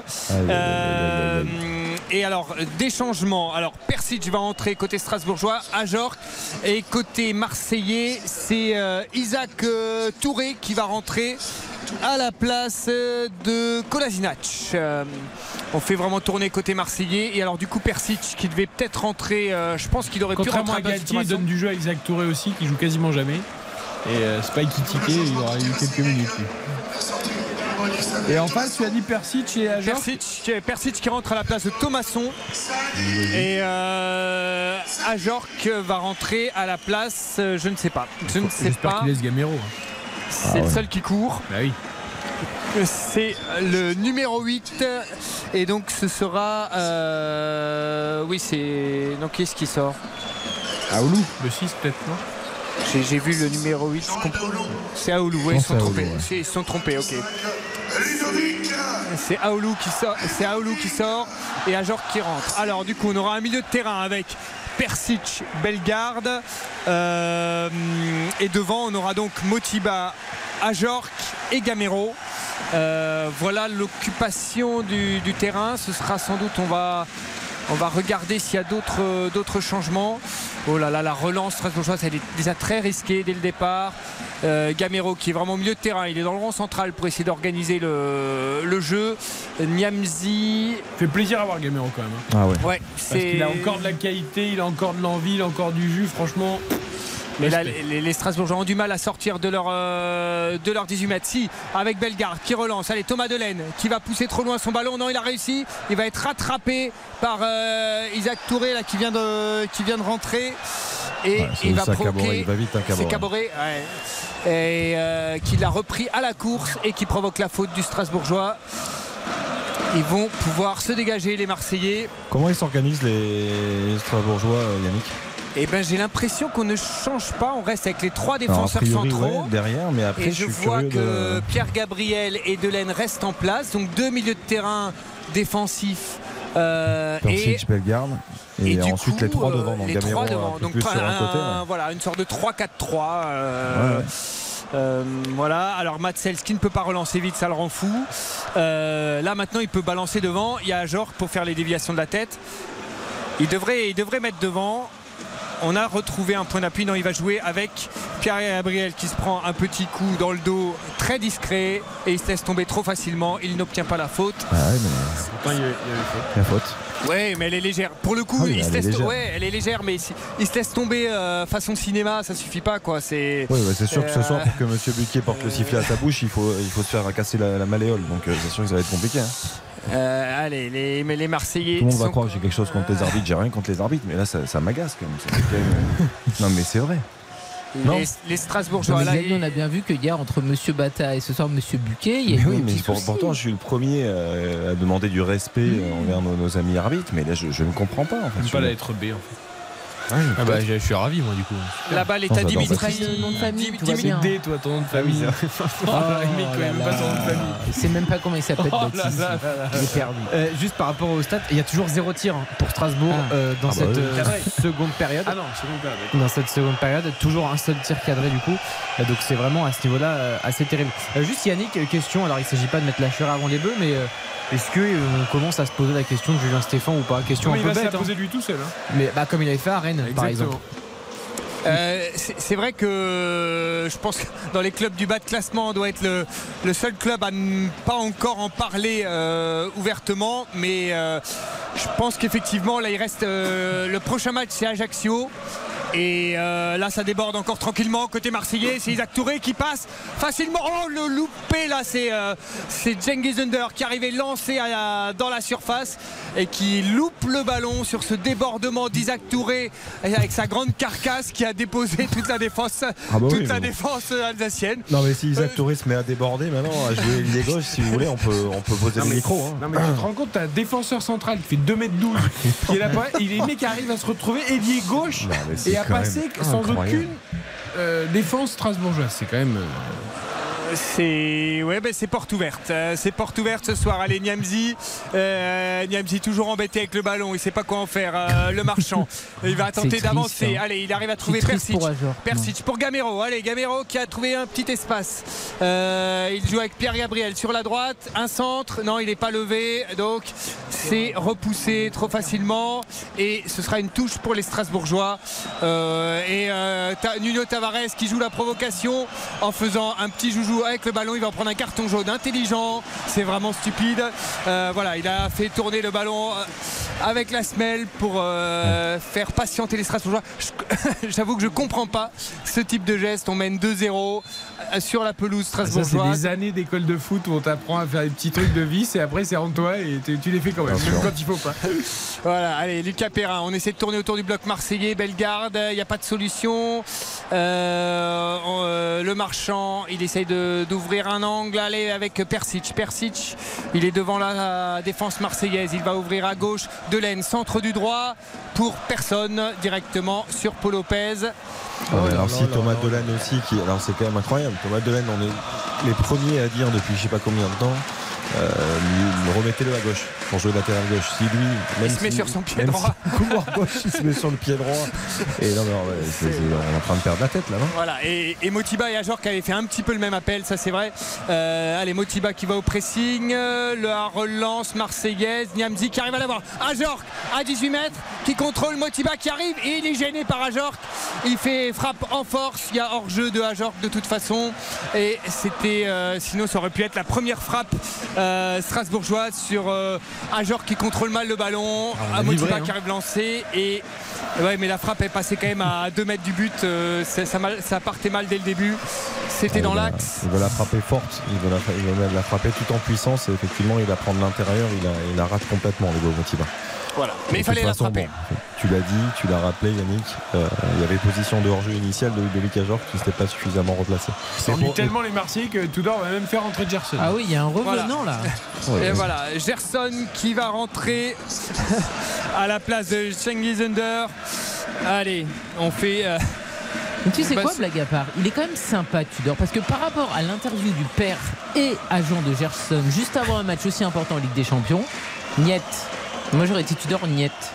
Parce que c'est un scandale en fait ce qu'il fait euh, son père avec euh, donc euh, Gerson, parce que j'imagine qu'ils se parlent quand même dans la famille. Je veux dire, c'est pas du tout euh, brésilien, collectif. Oui, non mais il, il est très gentil, tu vois. Moi Tudor, j'aurais fait s'échauffer le Gerson et puis pas de minutes à la maison. Rien. Après Gerson il a 25 ans, peut-être qu'il qu'il subit plus la situation qu'autre chose, non? Je sais Bah, il pas. parle pas avec son père, non? Bah si, mais peut-être qu'il n'est pas d'accord, il n'est pas en corrélation avec euh, les propos de son père. Je... Oh bah attends, alors là, si le père il parle dans l'équipe et le pauvre Gerson il subit, bah dans ce cas-là, il prend la parole lui aussi, il dit bah non, moi les paroles de mon père, euh, je ne les cautionne pas, mais a priori, euh, en famille, on, échange, tu vois. Ah non, là tu vas pas dire que le pauvre Gerson il subit son papa. Je sais pas, j'essaie de le défendre un petit jamais peu. ton papa, Karine, j'espère. Mais jamais, mon papa prend toujours les bonnes décisions, ça n'a rien à voir. On le salue d'ailleurs en passant. On. Et monsieur Rudy Buquet a trouvé son Maman sifflet aussi, parce qu'après, elle est jalouse. Ah oui, C'est pas de jaloux, non, non, tout le On embrasse tout le monde. On embrasse la famille. Les familles, toutes les familles de France. Et je vous disais, ouais, Rudy Buquet a retrouvé son, son sifflet. C'est pour la première fois que les Strasbourgeois mettent un peu de pression. Peut-être en acheter lui- un autre, le parent de Rudy Buquet pour, pour Noël, parce que celui-là il marche pas très bien. C'est c'est Ludovic Ajor qui a tenté de faire un, un coup de pressing et en fait ça a surpris euh, Monsieur Rudy Buquet comme il n'y avait pas de pressing depuis le début de match. Il a décidé de siffler tout de suite. Euh, là aussi euh, Bellegarde qui, qui tente de récupérer ce ballon mais non mais les Marseillais s'enfoncent inexorablement dans la défense strasbourgeoise avec Tavares qui joue avec euh, Isaac Touré toujours en position d'ailier gauche. Là c'est Hop, hop, hop, c'est- hop, hop, hop, hop, les amis, je vous coupe, je vous coupe. Euh, je vois Koundé au bord de la pelouse, je vois Piqué qui met des pas des, des... Ouais, Koundé qui se tient la cuisse, Oh ça sent mauvais. là là là et c'est. Gérard Piqué, on rappelle que c'est le FC Barcelone qui se déplace à Valence ce soir en match en Espagne. Effectivement, le défenseur français Jules Koundé Oh qui est quand même pressenti pour jouer. Mais je vous équipe l'ai de dit, France il y en a un qui mondial. tombe par match. Pour la Coupe du Monde. Ah, moi je me disais, tiens, Xavi il est sympa, il fait comme Tudor, il fait jouer Non, même non, il tient la cuisse. Oh là là. Euh, J'en profite pour vous donner les résultats européens aussi, puisque Liverpool est mené par Leeds 2 buts à 1. On joue là, euh, on est dans le temps additionnel du, match. Liverpool qui est seulement 9ème de première ligue, début de saison catastrophique pour les Reds de Jurgen Klopp. À noter également que l'Inter est en train de gagner facilement face à la Sampdoria 3-0 et toujours donc 0-0 entre Valence et, le FC Barcelone. Et on va suivre évidemment euh, la suite des, des événements là pour l'international français Jules Koundé. On rappelle que Jules Koundé avait déjà été blessé, il y avait des soucis au, au tendon d'Achille euh, à la fin du, du mois de, du mois de septembre. Il avait raté, je crois, 3 ou 4 matchs avec le, le Mhm. Barça. Euh, donc on sait que quand il y a un souci, très souvent d'un côté, surtout au tendon d'Achille, il y a un phénomène de compensation. Donc euh, c'est pas bon. C'est pas bon du tout, effectivement, ce- cette douleur visiblement à la cuisse là, ce soir. Ouais. On annonce Didier Deschamps en. PLS sur son tapis, euh, il est tombé Je l'ai dit, Eric, cette Coupe du Monde, tout le monde tombe. le timing est de plus en plus serré là, quand même, parce qu'on est à quoi 22 jours, là, j'ai que 24 jours Ah, mais il n'y aura personne hein, pour s'envoler au Qatar. Non mais heureusement qu'il y a un vivier formidable et, et en particulier à ce poste de défenseur central parce que Ah, parce qu'on a Euh, du monde quand même. On va venir avec qui là en Non défense c'est- centrale non, mais en Ah termes oui, de qualité, bons joueurs, des joueurs, il y en a. Mais après, ils n'ont pas de vécu en bleu. C'est toujours la même Oui, chose. ah, mais donc Enfin, nous allons finir avec Coupe qui du Monde, je suis quand même pas rassuré. Oui, Nous allons finir avec qui? Non mais là, Konaté, pour le coup, il revient. Donc, euh, Ah je, oui, d'accord. Mais Konaté en bleu, c'est combien de matchs? Je suis d'accord. Ah. Mais au moins, lui, il a une expérience en bleu. Mais après ça, de toute façon, c'est l'histoire de ces compétitions. Pavard et Hernandez en 2018, ils n'avaient pas une expérience de fou furieux non plus. Bah, Oui, bon, enfin, c'était des latéraux, je préférerais quand même qu'en défense centrale, Ah oui, oui. du lourd, tu vois. Ouais, hein. bien sûr. Non, mais après, voilà, bon, il y a évidemment euh, les joueurs du Bayern avec Lucas Hernandez, avec euh, Mécano. T'es sûr pour pas Mécano? ah bah, En tout cas, il était titulaire avec le Bayern et je pense qu'ils ils sont pas fous euh, là-bas. S'il Ah, joue, c'est qu'il est bon quand Le même. problème, c'est que pas Mécano au Bayern ou pas Mécano en équipe de France, c'est pas les mêmes. Oui, c'est vrai. Bon, il y a presque l'équipe MB qui est revenu avec le Paris Saint-Germain Ouais, aujourd'hui. Grosse prestation après. Euh, En tout cas, on ne prendra pas la défaite d'un défenseur central à Strasbourg. hein. Motiba et le but Le but de Alameno Le but de Lebo Motiba Superbe centre du droit de Thomas Delaine. Lebo Motiba au 6 mètres qui contrôle de la poitrine, qui enchaîne, frappe des gauches, pleine lucarne. 2-1 ici pour Marseille sur la pelouse de Améno. Et si ça se trouve, on va vivre 15 minutes intéressantes dans ce match. Ah bah ce serait les premières 15 minutes intéressantes, donc ce serait bien. Non non mais c'est super, ça va nous donner au moins un peu de, un peu de suspense pour la fin de match. Et que fait Gendouzi là? Qu'il est tout seul au 6 mètres. euh, Gendouzi, il est déjà sorti du. C'est étonnant quand même. Le centre de Bellegarde, il Ah, il est magnifique, magnifique. ce centre de Bellegarde. Il est Ah, super oui. parce que Quel joueur, mais après, quel joueur, après Bellegarde. Enchaîne bien. hein. Franchement, ça avait déjà été le l'homme qui avait relancé et euh, les choses. Déjà, on l'avait vu euh, à Toulouse. Euh, là, c'est une nouvelle fois lui qui est entré à la mi-temps en rappel. Et c'est vrai que le ballon de Bellegarde est beau, mais l'enchaînement en deux touches, euh, le contrôle poitrine est superbe, lui permet derrière de pouvoir enchaîner, voler pied gauche. Et franchement, c'est c'est beau. Voilà qui va nous donner euh, Bien sûr. 20 dernières minutes enflammées. Et on change les deux pistons. On change les deux pistons. Voilà, avec Dagba et Liénard qui viennent d'entrer euh, côté strasbourgeois. Euh, voilà, les Marseillais qui avaient fait beaucoup tourner jusqu'à présent. Ils, vont, ils ont un quart d'heure à tenir. Un joueur Euh, chuté. Voilà, cette pelouse Ouais, 20, je décidément. m'enflamme un peu. ouais, 15, pardon. Euh, Temps, addi- temps additionnel, quoi. 20. Ouais, presque 20 avec le temps Bah additionnel, attention, hein. parce que les Marseillais, ils ont joué au petit trop. Ils se sont dit c'est facile, on joue pas tous les coups à fond, on Eh joue oui. certains coups mal. Bah, T'as raison, attention à eux. T'as raison. Et comme le public est toujours là, le cop de la Méno qui Bravo, saute à 2-1. Voilà, ils sentent qu'il faut pousser. Il y a 13 minutes. Et euh, voilà. Et maintenant, on peut balancer des ballons dans la boîte puisqu'il y a Ajorc pour les récupérer. Niamzi, ça y est, qui marche enfin sur son adversaire. Euh, Gamero qui joue avec Bellegarde. Bellegarde qui peut percuter plein, plein axe. Non, il se fait euh, subtiliser le ballon par les Marseillais. Alors Dimitri Payet qui joue avec Gers. C'est c'est qui? C'est non, c'est pas Gerson, c'est Nuno. Tavares qui déboule. Attention, faut l'arrêter parce que là, il enchaîne la frappe. Ça s'envole au-dessus du but de Matsels. Il est monté, il a traversé Niamzi, n'osait pas l'attaquer et il a frappé. Tout craché. On n'en peut plus de Nuno Tavares. C'est ça Bah, là, depuis un moment. c'est plutôt hein. bien joué quand même. Mais non, mais on sait très bien qu'il va tuer un pigeon. C'est- en vrai, c'est un forceur maintenant. Il a fait un début de saison fantastique, Ouais, là, bah il oui, mais- force. Il force. Ça fait deux mois qu'il force, c'est long. Ouais, Ça bah fait un petit moment. Mais là, effectivement, il n'y avait pas de solution devant. Il a, voilà, il a armé la frappe. C'est parti trop. Euh, Ajorc, euh, allez, c'est lancé en profondeur. Cette fois-ci pour Bellegarde. Bellegarde lancé qui est côté gauche qui contrôle mal son ballon. Et ça sort en touche. Mais l'attitude, hein, l'attitude des. Cuisse gauche. Ouais, c'est la cuisse. Cuisse pour Koundé. Ah, Pardon, excuse-moi Ouais. Yannick. Euh, cuisse gauche pour Koundé. Si c'est même une petite élongation, c'est quand même pas très bon à trois semaines de- du mondial. hein. Bon, voilà, on revient à Strasbourg. va Amin Harit place qui va entrer. Amin Harit qui va entrer à la place de Bamba Dieng. Les Marseillais qui veulent remettre la main sur le, sur le ballon et pour contrôler un petit peu ce milieu de terrain. Les Strasbourgeois vont sans doute balancer vers leurs trois avant-centres. Gamero, Ajorc, Motiba. Bamba Dieng qui sort tout En doucement attention, il a déjà un jaune. hein. tout doucement du terrain. Bon, au moins, il va directement quand même dans la bonne direction, c'est déjà ça. Allez. Amin Harit qui entre sur le terrain, c'est Payet qui va jouer en, en faux neuf. euh, voilà, c'est, il se met sur Lucas Perrin parce qu'il l'aime bien. Il sait comment le, il sait comment le passer. passer tranquillement à l'arrêt. Euh, voilà. Allez, les Strasbourgeois avec euh, Persic qui euh, joue derrière avec le marchand. Le marchand vers Perrin. Allez, faut que Dagba il propose à droite, là propose quelque chose. C'est lancé devant vers, vers Ajorc, mais c'est raté. Rongier qui récupère. Et Gendouzi. Gendouzi vers euh, Tavares. Tavares qui met un long ballon loin devant. Euh, Lucas Perrin qui a eu peur, qui a cru qu'il allait devoir sprinter avec quelqu'un dans son dos, mais ça va, il n'y avait personne. La balle est à Dagba. Dagba qui rejoue avec euh, Lucas Perrin qui va repasser par Matsels. On va repasser à gauche sans doute. Il y a Dimitri Lénard qui la réclame le ballon. Est-ce qu'il va l'avoir Ouais, il est servi. Il a tout de suite un Marseillais sur le dos. Bellegarde, la remise, ça c'est un peu compliqué. Mais non, Gamero est bien placé là avec Lénard. Ajor s'est retrouvé au sol. J'ai pas vu ce qui s'est passé. Il réclame une faute, mais c'est sans doute juste dans la course. Euh, Motiba qui arrive à intercepter le ballon. Là, il y a Ajor qui est touché. Encore une fois, c'est pas sifflé.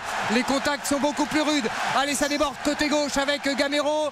Le centre, c'est dégagé par euh, Ba- Balerdi, le marchand qui contrôle la balle. Il va le remettre dans la surface dès que, Gamé- dès que Ajor se sera replacé.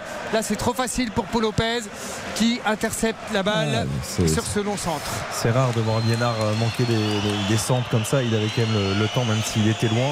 Et on a vu la, la sortie de, de Le Marchand. hein. C'est Le Marchand qui, qui est sorti avec beaucoup d'autorité, qui est venu se projeter dans, dans la surface de réparation. C'est voilà, intéressant. C'est intéressant ce qu'ils sont en train de faire, même si le réveil, à mon sens, risque d'être un petit peu trop tardif. Ah bah, mais, 15 mais en tout cas, fin, ce, ouais. voilà, ce, ce but de Motiba, encore une fois, réveillé, euh, c'est Strasbourgeois. Non mais quand tu vois qu'avant tous les dégagements, tous les premiers ballons, tous les deuxièmes ballons ils étaient récupérés par les Marseillais, là quand même t'as une Ouais. petite inversion des choses. incroyable. Allez, c'est parti avec Gamero qui est lancé sur le côté gauche sur cette tête de Bellegarde. Il entre dans la surface. Il centre au deuxième poteau pour Motiba. C'est dévié de la tête par Isaac Touré qui sauve les Marseillais sur ce coup-là. Il y avait euh, Motiba qui attendait le centre de Gamero. Dagba qui travaille sur le côté droit. Il repasse par euh, Lucas Perrin. Faut la mettre dans la boîte. C'est là. Allez, vas-y. Faut centrer. Il est contré. C'est contré Isaac Touré qui va mettre sa tête tranquillement. Et euh, c'est Payet qui contrôle le tacle de Le Marchand. Niamzi qui intercepte de nouveau. On est à 40 mètres des buts. Qu'est-ce que c'est que cette passe vers l'avant? C'est raté. Euh, Payet qui, euh, Payet qui obtient un coup franc. Et là, à mon avis, il n'y avait rien. Il a mal contrôlé la balle. Le Marchand qui est venu, qui a le touché ballon, le ballon. mais il le touche aussi, je crois. T'as raison, hein, Yannick. Il, il prend le ballon, le marchand, mais il- dans, dans l'élan, en fait, il le touche. Mais euh, il joue bien le coup, euh, Dimitri Payet. Comme il avait fait tout à l'heure. hein. Il- Voilà, c'est un, Ah, il est joueur à précieux hein, dans, les, dans les dix dernières minutes pour Ah obtenir ces petits coups francs, pour gagner quelques minutes pour les Marseillais qui avaient ce match tellement bien en main et euh, qui doivent juste tenir maintenant 8 minutes encore ici sur la pelouse de la Méno avec le public qui pousse évidemment. C'est totalement inespéré pour Strasbourg de se dire qu'ils peuvent espérer un match nul dans ce match. Euh, allez, il va falloir pousser, trouver et essayer d'avoir des occasions parce que même si euh, ça commence à pousser, ça ne c'est pas encore fluide dans le jeu. Euh, Matt Sels, oulala, qu'est-ce qu'il va tenter Sur la droite, c'est Gendouzi qui intercepte euh, Bellegarde qui lance devant. Allez, la tête, non, de Ajor qui dévide la poitrine avec Persic. Est-ce qu'il voit la balle Non, il est poussé dans le dos par euh, Gerson. C'est un bon carton jaune. C'est un vrai acte d'anti-jeu comme il le faut. Non mais c'est c'est la faute évidente, il, il allait lancer sur la droite euh, Colin Dagba, mais il faut la jouer vite là ce Il a coup pas franc. pris de jaune, hein Non. Non, même pas, même pas de jaune. Ok, c'est la soirée des cadeaux entre les cadeaux des Strasbourgeois et ceux de Rudy Buquet parce que là c'est une faute d'anti-jeu vraiment euh, euh, évidente. Allez, Persic pour ce coup franc cette fois-ci. Il y a dans la surface euh, la grande carcasse d'Ajorc, Niamzi, il y a Isaac Touré en face. Ça va monter haut. C'est parti, il est frappé très loin au quatrième poteau et ça sort directement. C'est pas possible ça. Ah non, mais c'est pas possible, C'est ça. pas possible. En connaissant en plus la qualité de balle Bah, de ça. Persic l'an dernier, c'est vrai qu'il il a perdu sa place de titulaire ce soir parce qu'il n'est il n'est objectivement pas bon depuis plusieurs matchs et on sait ce qu'il est capable de faire. Et c'est encore plus frustrant quand on sait ce qu'il peut donner euh, en pleine possession de ses moyens. euh, euh, voilà, c'est vraiment lui le métronome de cette équipe. Et quand ça va pas bien, euh, Sani Persic, euh, voilà, c'est à, à 7 minutes de la fin, on peut pas rater un coup franc comme ça. Euh, Dimitri Lénard qui la joue aussi à l'expérience, qui met un petit coup d'épaule euh, sur Gerson pour récupérer tranquillement le ballon. Le marchand qui relance avec Gamero qui tente la remise. Attention, il est intercepté. Il continue de se battre. Niamzi, il faut aller mettre la tête. Et c'est encore Gendouzi et Gamero qui ne se, qui ne se lâchent plus de tout le match. Gamero qui tente d'intercepter toujours avec Nuno Tavares qui relance vers l'avant. Mais Niamzi arrive à récupérer le ballon et Bellegarde qui glisse et Aminarit qui va pouvoir se procurer une occasion. Il revient sur son pied droit, il lance à droite Gerson, c'est mal calculé. Gerson qui est à la droite de la surface de réparation strasbourgeoise qui rejoue derrière avec Caboret. Caboret, on tourne autour de la surface euh, strasbourgeoise. Dimitri Lénard qui a récupéré le ballon et le juge de touche qui signale un petit quelque chose. Ce sera un coup franc le long de la touche côté droit pour les Marseillais. Ah, le, le temps tourne hein, là. Les Marseillais arrivent à occuper le camp strasbourgeois. Les Strasbourgeois qui n'arrivent pas à se porter dans la surface marseillaise. Ça risque d'être trop tard en effet cette réaction euh, des Strasbourgeois, même si l'espoir demeure. Et il 2-1 pour reste, ouais, il reste 5 minutes dans le temps réglementaire. Dimitri Payet qui va venir tirer tranquillement ce coup franc, qui met beaucoup de temps, qui replace le ballon. Il y a deux, non, trois Marseillais dans la surface. Alors il y a Isaac Touré, on ne peut pas le rater. Il y a Gendouzi et il y a euh, Chancel Mbemba. Allez, il y en a un quatrième qui vient s'y mettre quand même. C'est euh, Gerson sans doute qui est venu se rajouter. C'est parti, c'était bien frappé. C'est euh, euh, Liénard qui a réussi à récupérer ce ballon. C'est bien sorti par euh, Persic. Dagba, c'est pas possible de rater ça. Il a tout de même Oh, pu récupérer le ballon. hein. Il a tenté de lancer loin devant un, un coéquipier. Il a tiré directement sur euh, Nuno Tavares. C'est reparti à gauche avec Dimitri Liénard qui a franchi la ligne médiane. Il joue avec Gamero qui joue de plus en plus bas mais qui doit organiser le jeu parce que s'il n'est pas là, il n'y a personne. Il est de nouveau en, en position d'ailier gauche. Gamero, il est partout en cette fin de match. Quel cœur il a. Et il joue avec, euh, hein. avec Dimitri Les Lénard qui peut centrer, c'est sorti. La balle est sortie, il est combiné à gauche. Euh, Liénard est furieux, j'ai l'impression, contre le juge de touche, mais je suppose que la balle est très légèrement sortie. Ah oui, oui. Ce sera la Pour balle le coup, a pour rien à dire. les Marseillais dans leur camp sur la droite. Mais franchement, c'est vrai, Eric a raison d'insister dessus, mais on le disait un petit peu depuis le début du match, mais là, Gamero, il fait des efforts de repli défensif, il fait des courses. On parlait des, des soucis physiques. Et comme le disait Eric aussi, c'est quand même le joueur le plus, le plus vieux, le plus âgé de l'effectif qui, qui semble le plus en forme. Ouais. Donc euh, après, Il y a, partout. je veux bien qu'il y ait une question de physique, mais il y a aussi une question de, de mental et de volonté par moment. C'est-à-dire que euh, c'est dur, la confiance n'est pas du côté euh, strasbourgeois, on le sait, mais il faut se faire mal, faire les efforts, et lui, c'est un exemple en ce sens-là. Allez, Colin Dagba qui, est, euh, qui rejoue avec Bellegarde. Bellegarde, Persic, on est au milieu de terrain qui change de côté. Allez pour euh, Dimitri Liénard. Allez, un centre. C'est bien centré. Ah, Gamero, là, il est trop court. Il est trop court, il n'a pas pu mettre son pied. Dimitri Liénard qui va mettre un gros tacle glissé par là-bas pour contrer le dégagement. Euh, heureusement qu'il ne le touche, pas, parce que il s'est jeté. Euh, voilà, les deux grognards entre Dimitri Liénard et euh, Kevin Gamero, 35 et 34 ans les deux. Ah, mais il nous Euh, parlait hier dans l'interview accordée à RTL Foot de tant que je suis là, les valeurs seront respectées. Bah, tu le vois. Voilà. Gamero Voilà. et Liénard, tu le vois dans l'attitude. Allez, Bellegarde lui aussi qui vient mettre un petit coup d'épaule pour récupérer ce ballon. Allez, Dagba, faut faire quelque chose. Euh, là, il ralentit le jeu. Il n'ose pas y aller. Si, il- non, il s'en mêle les pinceaux. Il a toujours le ballon. On est à 25 mètres des buts. Euh, Olympien, ça va jusqu'à Liénard sur le côté gauche. Est-ce qu'il va trouver un angle pour centrer? Non, il repasse Persic à 20 mètres. Lui, il peut frapper s'il trouve quelque chose. Il trouve euh, Lucas Perrin qui la remet directement. C'est dégagé de la tête par Gerson. Niamzi qui se rate qui fait euh, une passe dans le. Oh là, c'est rebalancé. Attention, ça va revenir dans la surface. Lucas Perrin à droite, le centre en retrait pour Gamero qui rate, qui bute sur Paul Lopez. C'est pas possible, c'est toujours dans la surface. Gamero, le sauvetage incroyable de Paul Lopez. La volée de gauche de Gamero Oh, pauvre qui Gamero. échoue Oh, il sur Paul Lopez. tellement. Le- il y a eu le premier centre en retrait de Lucas Perrin au point de pénalty. Gamero qui la met trop faiblement sur Paul Lopez derrière. Ça cafouille dans la surface. Et euh, il y a un carton jaune pour Julien Stéphane. On ne sait pas trop pourquoi. euh, parce qu'il est allé, je crois, jusqu'au point de corner pour donner une consigne.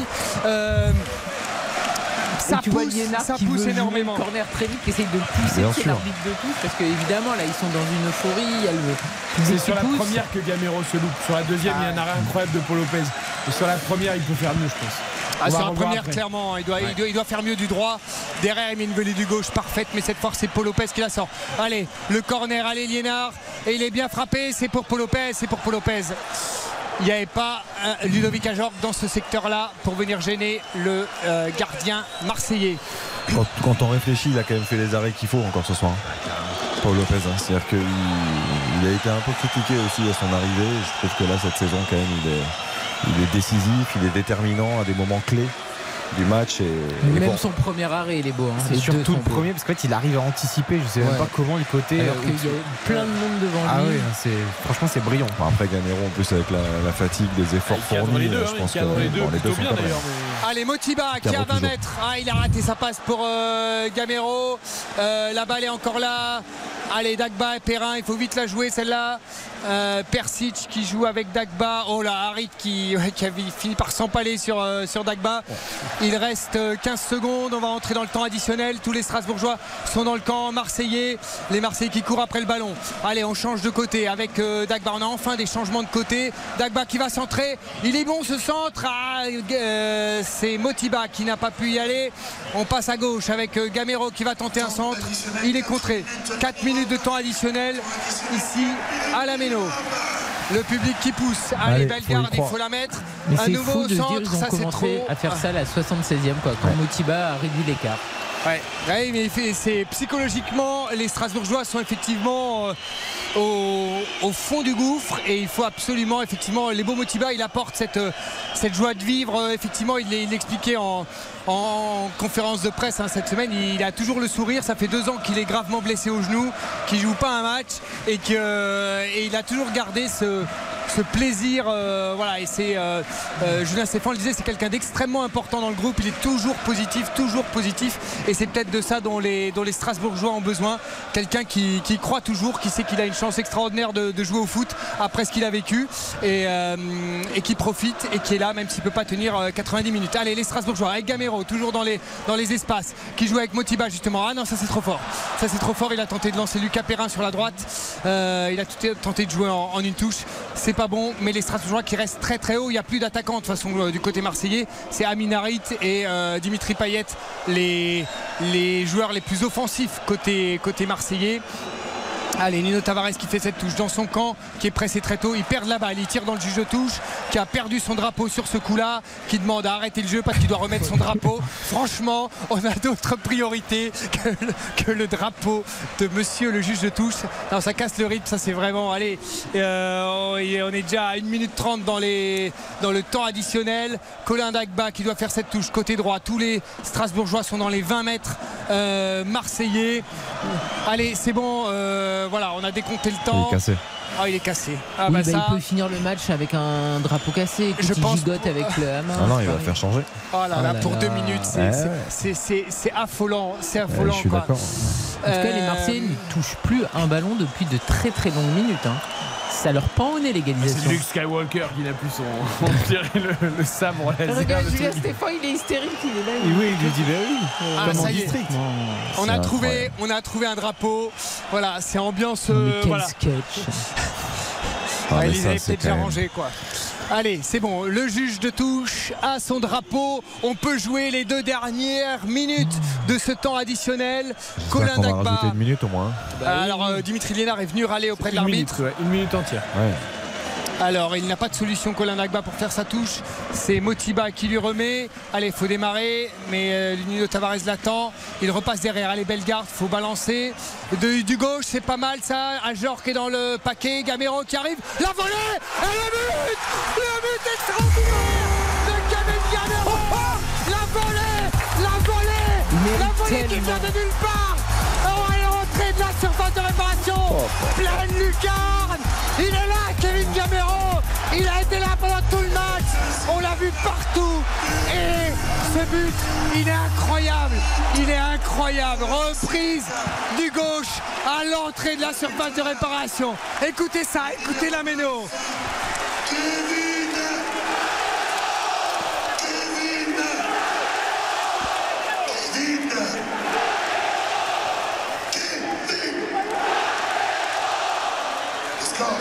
C'est tellement mérité. Il a fait un match, mais d'une générosité exceptionnelle. Et franchement, que ce joueur soit récompensé en toute fin de match avec un. Alors, il a doit légèrement contré la frappe, non? Ouais, elle est contrée. Ouais, elle est contrée cette ouais. frappe par Caboret, mais c'est pas grave. Et en plus, c'est un geste tellement de buteur, reprise de volée instantanée, la papinade un peu, hein, comme Gamero a pu, a pu aussi. Du gauche en plus. Mais non, mais fantastique, fantastique. C'est à l'instinct, quoi. C'est à l'instinct, c'est au, au talent. Il, le- il le sent, en fait. Et je, je rigolais qu'à moitié quand je disais que Kevin Gamero cadre toujours. C'est-à-dire que tous les joueurs qui ont joué avec lui, sur les séances et en match, ils le disent tous, il cadre tout. Et là, c'est sur son mauvais pied, avec la fatigue, et il Il la a tellement envie. Elle est touchée, mais il la. Il a tellement envie. Attention, c'est pas fini, il reste deux minutes. En tout cas, Strasbourg est revenu à hauteur. Voilà, et un joueur qui a mis un coup à Gendouzi au passage. Allez, les Marseillais qui rentrent de nouveau dans le camp strasbourgeois. Ils ont tout perdu là en un quart d'heure. Attention avec Gerson. C'est le marchand qui tente un dégagement chandelle. Là, on est, on est sur du rugby. Euh, ça part dans le ciel d'Ameno. Gamero est encore là. Il récupère la balle. Il va avoir faute. Allez, la dernière occasion pour les Marseillais qui vont avoir un coup franc le long de la touche côté droit. Et là, cette fois-ci, tous les Marseillais reviennent dans la surface strasbourgeoise. Sous le cop strasbourgeois, sous le mur bleu de la Méno. Les Marseillais qui ont laissé le match leur échapper. On joue 5 minutes d'arrêt de jeu. Euh, la Méno qui est debout. Attention à ce dernier coup franc. C'est Dimitri Payet qui va le tirer. Tout le monde est dans la surface strasbourgeoise. C'est bien tiré, Gendouzi, c'est contré par Liénard. Et c'est la fin du match. Et c'est la fin du match. Écoutez la Méno. C'est totalement improbable ce match nul. De partout entre Strasbourg et Marseille. Comment est-ce que Marseille a pu se laisser rejoindre dans ce match? C'est incroyable. Oui, alors on disait, Tudor a fait beaucoup de changements rapidement. Il considérait que le break était fait. On lui donnait raison, hein, franchement, pour gérer avant Tottenham. À l'arrivée, ben voilà, on n'est pas à l'abri. Un but Oui, encaissé. après, les folie. joueurs qui étaient sur le terrain, ils devaient faire beaucoup plus. Ils peuvent s'en prendre qu'à Oui, dedans, eux-mêmes. c'était des titulaires, à part Voilà. Touré. euh, Bravo à Strasbourg et franchement bravo évidemment à Gamero. Ça nous fait tellement plaisir pour lui parce qu'il a été présent du début jusqu'à la fin. Il arrache le nul à la 94e. Marseille ne peut s'en en prendre qu'à lui-même. Il est c'est sûr. 22h57. Nous n'avons pas le temps de développer la note, le magnifique, le catastrophique, les encouragements. On va juste profiter de la mélo. Évidemment, dire que le magnifique de ce match, c'est Kevin Gamero. On est tous Eh oui. d'accord. Euh, Il y, a- il y a eu un très bon Paul Lopez qui a quand même aussi failli sauver l'OM. Bon, on- heureusement, ça s'est un peu animé dans le dernier quart d'heure parce qu'on avait vécu un triste match de la part de Strasbourg. J'espère que ça va libérer mentalement euh, Yannick pour la suite de la saison, ce petit point pris comme ça avec ce scénario. Et pour l'OM, attention parce que voilà, la réussite qu'on qu'on trouvait de l'OM un peu, ben, elle a fui là dans le dernier quart d'heure. Mais je pense que ça va faire du bien à Strasbourg. hein, de- ça fait deux matchs où ils reviennent de 2-0 à 2-2. Maintenant, s'ils pouvaient éviter de- d'encaisser deux buts avant de commencer à jouer. Les deux mêmes serait- buteurs. Oui, exactement. C'est quand même. euh, Voilà, mais il y a des feux d'artifice qui sont tirés enfin, derrière les buts. Euh, je peux vous dire que la Méno célèbre ça comme une, euh, comme une victoire oui. euh, ce soir. Quoi. Et puis, ça ne fait pas avancer au classement, mais pour Ajaccio, Non, mais- pour le match d'Aj- d'Ajaccio la semaine prochaine, ça va, hum, c'est important. Quoi. Mais et quel le exemple public exceptionnel. Parce que jusqu'à la 67e Bien sûr. minute, c'était vraiment le désert de Gobi, Strasbourg. Ouais. Et ils étaient quand même là. Et après, à la fin du match, ils ont mis une ambiance de folie. Ils les ont portés pour cette égalisation. Mais voilà, les Marseillais sont fautifs à 10 000%. Ils n'ont pas mis de rythme. Ils n'ont pas joué tous les coups à fond. Ils ont pris de haut finalement les Strasbourgeois sur la fin. Et ben voilà. Mar- Marseille qui revient à hauteur de Rennes avec 24 points, mais qui a 11 points du PSG désormais avec cette série de 3 défaites Bien et un sûr. match nul complètement décroché des Marseillais. Et quelle source d'inspiration, encore une fois, hein, Kevin Gamero, on va insister sur lui, mais franchement, Qu'est-ce qu'il apprend bien en euh, il y, a, il y a- il y a plein de, de- de jeunes qui, qui nous écoutent, qui regardent les matchs et, et voilà, faut, faut absolument essayer de s'identifier à ce genre de joueur parce qu'il a, il a tout connu, il a connu beaucoup de hauts, il a connu certains bas aussi, il a connu de grands championnats, il a connu de- des titres. Et, et là, il se bat jusqu'au bout. C'est le, le symbole vraiment de cette euh, réaction strasbourgeoise. Il a rien lâché. Il a fait des efforts considérables et, et ça vient de lui, quoi. Et c'est pour ça qu'on est heureux parce que parce que c'est un joueur qu'on aime. Quand on est généreux comme ça dans l'effort, quand euh, on sait aussi être juste dans ses, ses enchaînements techniques, on, on aime ça. Et bravo. Les grands buteurs ne meurent jamais. Lewandowski vient de donner la victoire à Barça sur la pelouse de Valence à la 93e minute. Les un fabuleux buteur Robert. reste un buteur, un mort de faim. Mais Robert va très bien lui. hein. Non, mais lui va très bien. Mais bon, c'est beau les buteurs qui s'arrachent jusqu'à la dernière minute, ça me plaît. Allez, on reste avec cette ambiance de la méno pour nous quitter. Merci Yannick en tout cas de nous avoir fait vibrer. La soirée va être plus sympa Merci, du côté de. Strasbourg. Merci. Après Ça sera ce match Ciao, arraché grâce à Kevin Gamero. Merci Xavier Deverc. Merci. Merci Galia Baptiste Diol. On avait plaisir. mal débuté la soirée avec ce match qui était triste. On l'a bien terminé avec ce but exceptionnel de Kevin Gamero. Marseille qui concède le nul, qui va céder du terrain. Attention au retour de Lille, notamment de Lyon, de Monaco peut-être dans le rétro de l'OM. Nous on se retrouve demain pour Lyon-Lille justement 20h, 23h. RTL Foot auparavant évidemment. On refait le sport avec Isabelle Langer. 19h15, 20h. Très bonne fin de soirée à tous. RTL. Vivre ensemble. La suite de la soirée, c'est la musique. La collection avec George Lang, RTL, il est 23h.